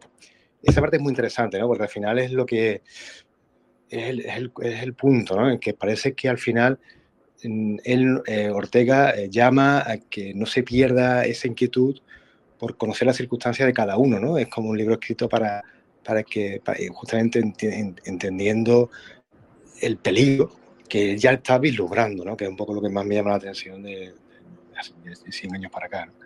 Y realmente ha sido ese punto en el cual la gente ha empezado a perder el porqué de, de las circunstancias de cada uno, o sea, cuál es lo que a cada uno le motiva, le apasiona, le gusta, cómo piensa, eh, eh, ese debate, y se ha perdiendo, mm, obviamente, por intereses, ¿no? por intereses del Estado, donde al final, cuanto más se, hetero, se estandarice todo, cuanto más se homogeneice, Mm, menos valor se le da al individuo y, por lo cual todo es más, manipulable, ¿no? Al final, bueno, pues se acaba siendo pues, un hombre más, ¿no? Se acaba perdiendo esa, esa, percepción de quién es cada uno, qué quiero, qué quiero conseguir, ¿no? ¿Cuál es mi propósito? Sí, y en ese sentido eh, hay una, una, reflexión que yo hay veces que me hago, que es desde, desde un punto de vista, vamos, en otro orden de consideraciones, ¿no? Desde un punto de vista religioso. A mí una de las cosas que me llamaban la atención del cristianismo y particularmente del catolicismo, sin ser yo una persona particularmente religiosa, es que ponían el centro de atención en el individuo, a diferencia de otras eh, manifestaciones teológicas. Eh, pero sin embargo, eso incluso de eso se está perdiendo. Hay que tener en cuenta que tenemos en, Roma un papa que, bueno, si no es comunista le falta muy poco, ¿no? Si no, se lo pregunta a mi ley, ¿no? Eh, y entonces, incluso eh, una religión de profunda raigambre individualista, en el sentido de centrar la atención y poner como centro al individuo, está cediendo al colectivismo. Eh, y bueno, y eso ya Ayn Rand, o sea, a mí me hubiera gustado, hubiera sido súper interesante que, que, hubieran podido coexistir, vamos, coexistir en el tiempo, me refiero Ortega y Ayn Rand, Imaginaos lo que hubiera sido un debate así como el que estamos haciendo en Telegram entre Ayn Rand y Ortega. O sea, vamos, hubiera sido realmente espectacular una cosa así. Bueno, para que eh, Ayn Rand me refiero a la autora de, libros como El manantial y, La rebelión de Atlas. ¿no? O sea, hubiera sido muy interesante una charla que fuera La rebelión de Atlas y La rebelión de las masas. Hay un libro aquí en, en, Prometea que, vamos a leer de Ayn Rand, que es el de, el de himno. Eh, precisamente, bueno, no es el tema de ahora, pero sí tiene que ver, porque al final eh, ella propone en ese libro, bueno, no es, no es spoiler, sino que lo van a entender por lo que estamos hablando, que ahí se destruye todo y cuando los individuos de esa novela pues se van dando cuenta de que el hombre había inventado la luz, o sea, es una distopía, ¿verdad? Había inventado muchas cosas y que ellos lo ven como en, como en la película del planeta de los simios, cuando encuentran la estatua de la libertad llena de, arena y todo. Entonces, este, eso es lo que también mm, trata de decirnos Ortega acá, que si nosotros no cuidamos, eh, pues que, ahí sí que el hombre masa domine, ¿va? O sea, si, si no hay un, un, grupo de nosotros, ahí sí que podríamos decirnos como una élite intelectual, que no demos la batalla por las ideas de la libertad, pues estamos a la deriva. Ahí sí que como, como hay un dicho que dice que el que no sabe a dónde va, cualquier agua lo lleva. Entonces, eso es el, problema con, con, nuestra sociedad, es que nosotros los que estamos eh, con el conocimiento, que tenemos el tiempo o nos hemos despertado por diferentes razones, pues tenemos que pues, hacer este tipo de cosas que estamos haciendo aquí, ¿verdad? Eh, para que se den a conocer las ideas de la libertad, porque al final es una batalla de ideas y lo que hizo Milei por estos ocho años que él estuvo en la tele y que hasta se burlaron de él y todo y lo agarraban de, de chiste, pero estuvo dando la batalla cultural y esperemos que sería un milagro que logre él eh, pues cambiar Argentina del rumbo que iba, que era el mismo de, de, Venezuela, y ya ven que Venezuela no, no va a salir de ahí, o a ver si lo va a lograr, y Cuba nunca ha salido, entonces es un peligro que constante que a todos los países nos cae como un péndulo, de ahí sí que de, una navaja que está en que si nos va a caer, que si nosotros no, no nos cuidamos, pues nos cae, va. Es una, una batalla que siempre hay que estar dando. Sí, yo el libro también lo entendí como una advertencia, sí, sí.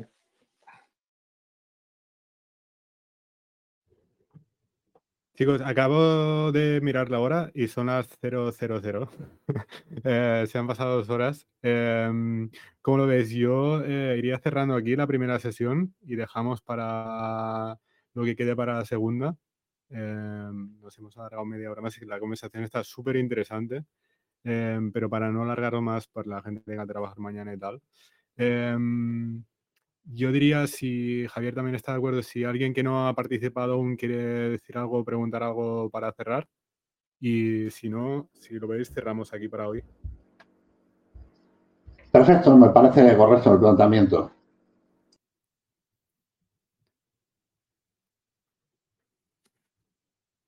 Si nada tiene nada, yo tengo una cosa, aprovechando lo que estabais hablando antes, de si era previo que era, antes, ¿no? Si el, si el control del Estado porque la masa estaba cómoda, o era que, era que la masa estaba cómoda y por eso luego vino el control estatal.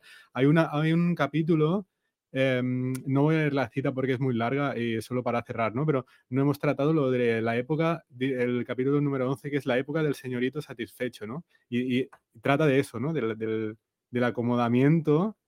Y a mí se me viene, cuando, cuando, cuando leyendo el libro me viene mm, mm, muy frecuentemente a la cabeza un meme que, que, todos conoceréis, supongo, por Twitter y tal, aquel de los hombres fuertes eh, crean buenos tiempos, los buenos tiempos crean hombres débiles, los hombres débiles crean malos tiempos, ¿no? Y los malos tiempos crean hombres fuertes. Y yo creo que de eso va mucho del libro de Ortega, ¿no? ¿Cómo lo veis eso? Eh, sí, eh, eh, vamos, es así. O sea, él lo que viene a decir de alguna manera es que ese bienestar europeo mm, encierra el germen de su decadencia. pero bueno, mm, también es verdad que, que, en ese mismo capítulo, el de la época del señorito satisfecho, hay una frase que llama la esperanza y un poco por, por acabar bien la charla de hoy. Eh, y, fijaos lo que nos dice, dice, dice Ortega, dice, el presente ensayo no es más que un primer ensayo de ataque a ese hombre triunfante, se refiere al hombre masa. ¿no? Y luego dice, y el anuncio de que unos cuantos europeos van a revolverse enérgicamente contra su pretensión de tiranía. Entonces, bueno, pues alberguemos esperanza de que esos pocos europeos, entre los cuales obviamente incluyo a, toda América, ¿no? porque eh, tanto unos como otros formamos parte de la civilización occidental y hoy en muchos países de, la América hispana eh, éramos el mismo país hace apenas 300 años, ¿no?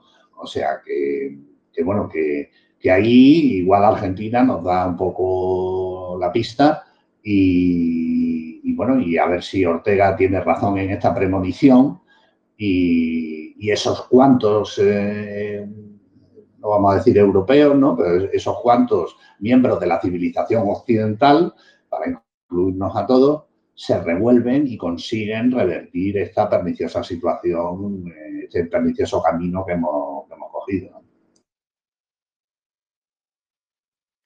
Buenísimo. Eh, me parece un cierre estupendo para, para, la sesión de hoy, con un poco de esperanza. Em, vale, lo dejamos aquí. Nos vemos en dos semanas. Si, si todo va bien, sabemos que son fechas eh, complicadas. Eh, no sabemos qué día haremos la segunda sesión. vamos a ver si, como lo tienes tú también, Javier, si no puede ser, no puede ser. Ya sabemos que es entre Navidad, fin de año y tal. Eh, normalmente lo hacemos a final de mes, pero como es día 31 y tal, no sé. Yo propuse sobre el 29 y 30 em, y hablaremos así, y iremos texteando a ver cómo, cómo lo tienes tú, si te va bien y lo damos a conocer en el canal supongo que si nos va, si a Javier le va bien, será sobre el 29-30 antes de, antes de fin de año. Vale, por mí bien, porque vamos, yo me voy a pasar la noche buena fuera, pero, pero vamos, el 27-28 ya regreso a Madrid y ya, en fin, con, con más o menos cosas habituales, ¿no? Entonces, si lo hacemos el sábado 30, lo que diría yo es a ver si lo podemos hacer un poquito antes, que no sea tan tarde aquí en España. Hombre, entiendo que como hay gente que se conecta desde Hispanoamérica, igual es más complicado, ¿no? Pero, pero si lo pudiéramos hacer un poquito antes el sábado 30, lo preferiría, la verdad. Sí, no hay problema. Cuando también vino, vino Sergi Delgado, el, desarrollador que está español que está trabajando en, Nueva York, y también cambiamos un poco el horario. Y siendo estas fechas lo, podemos cambiar.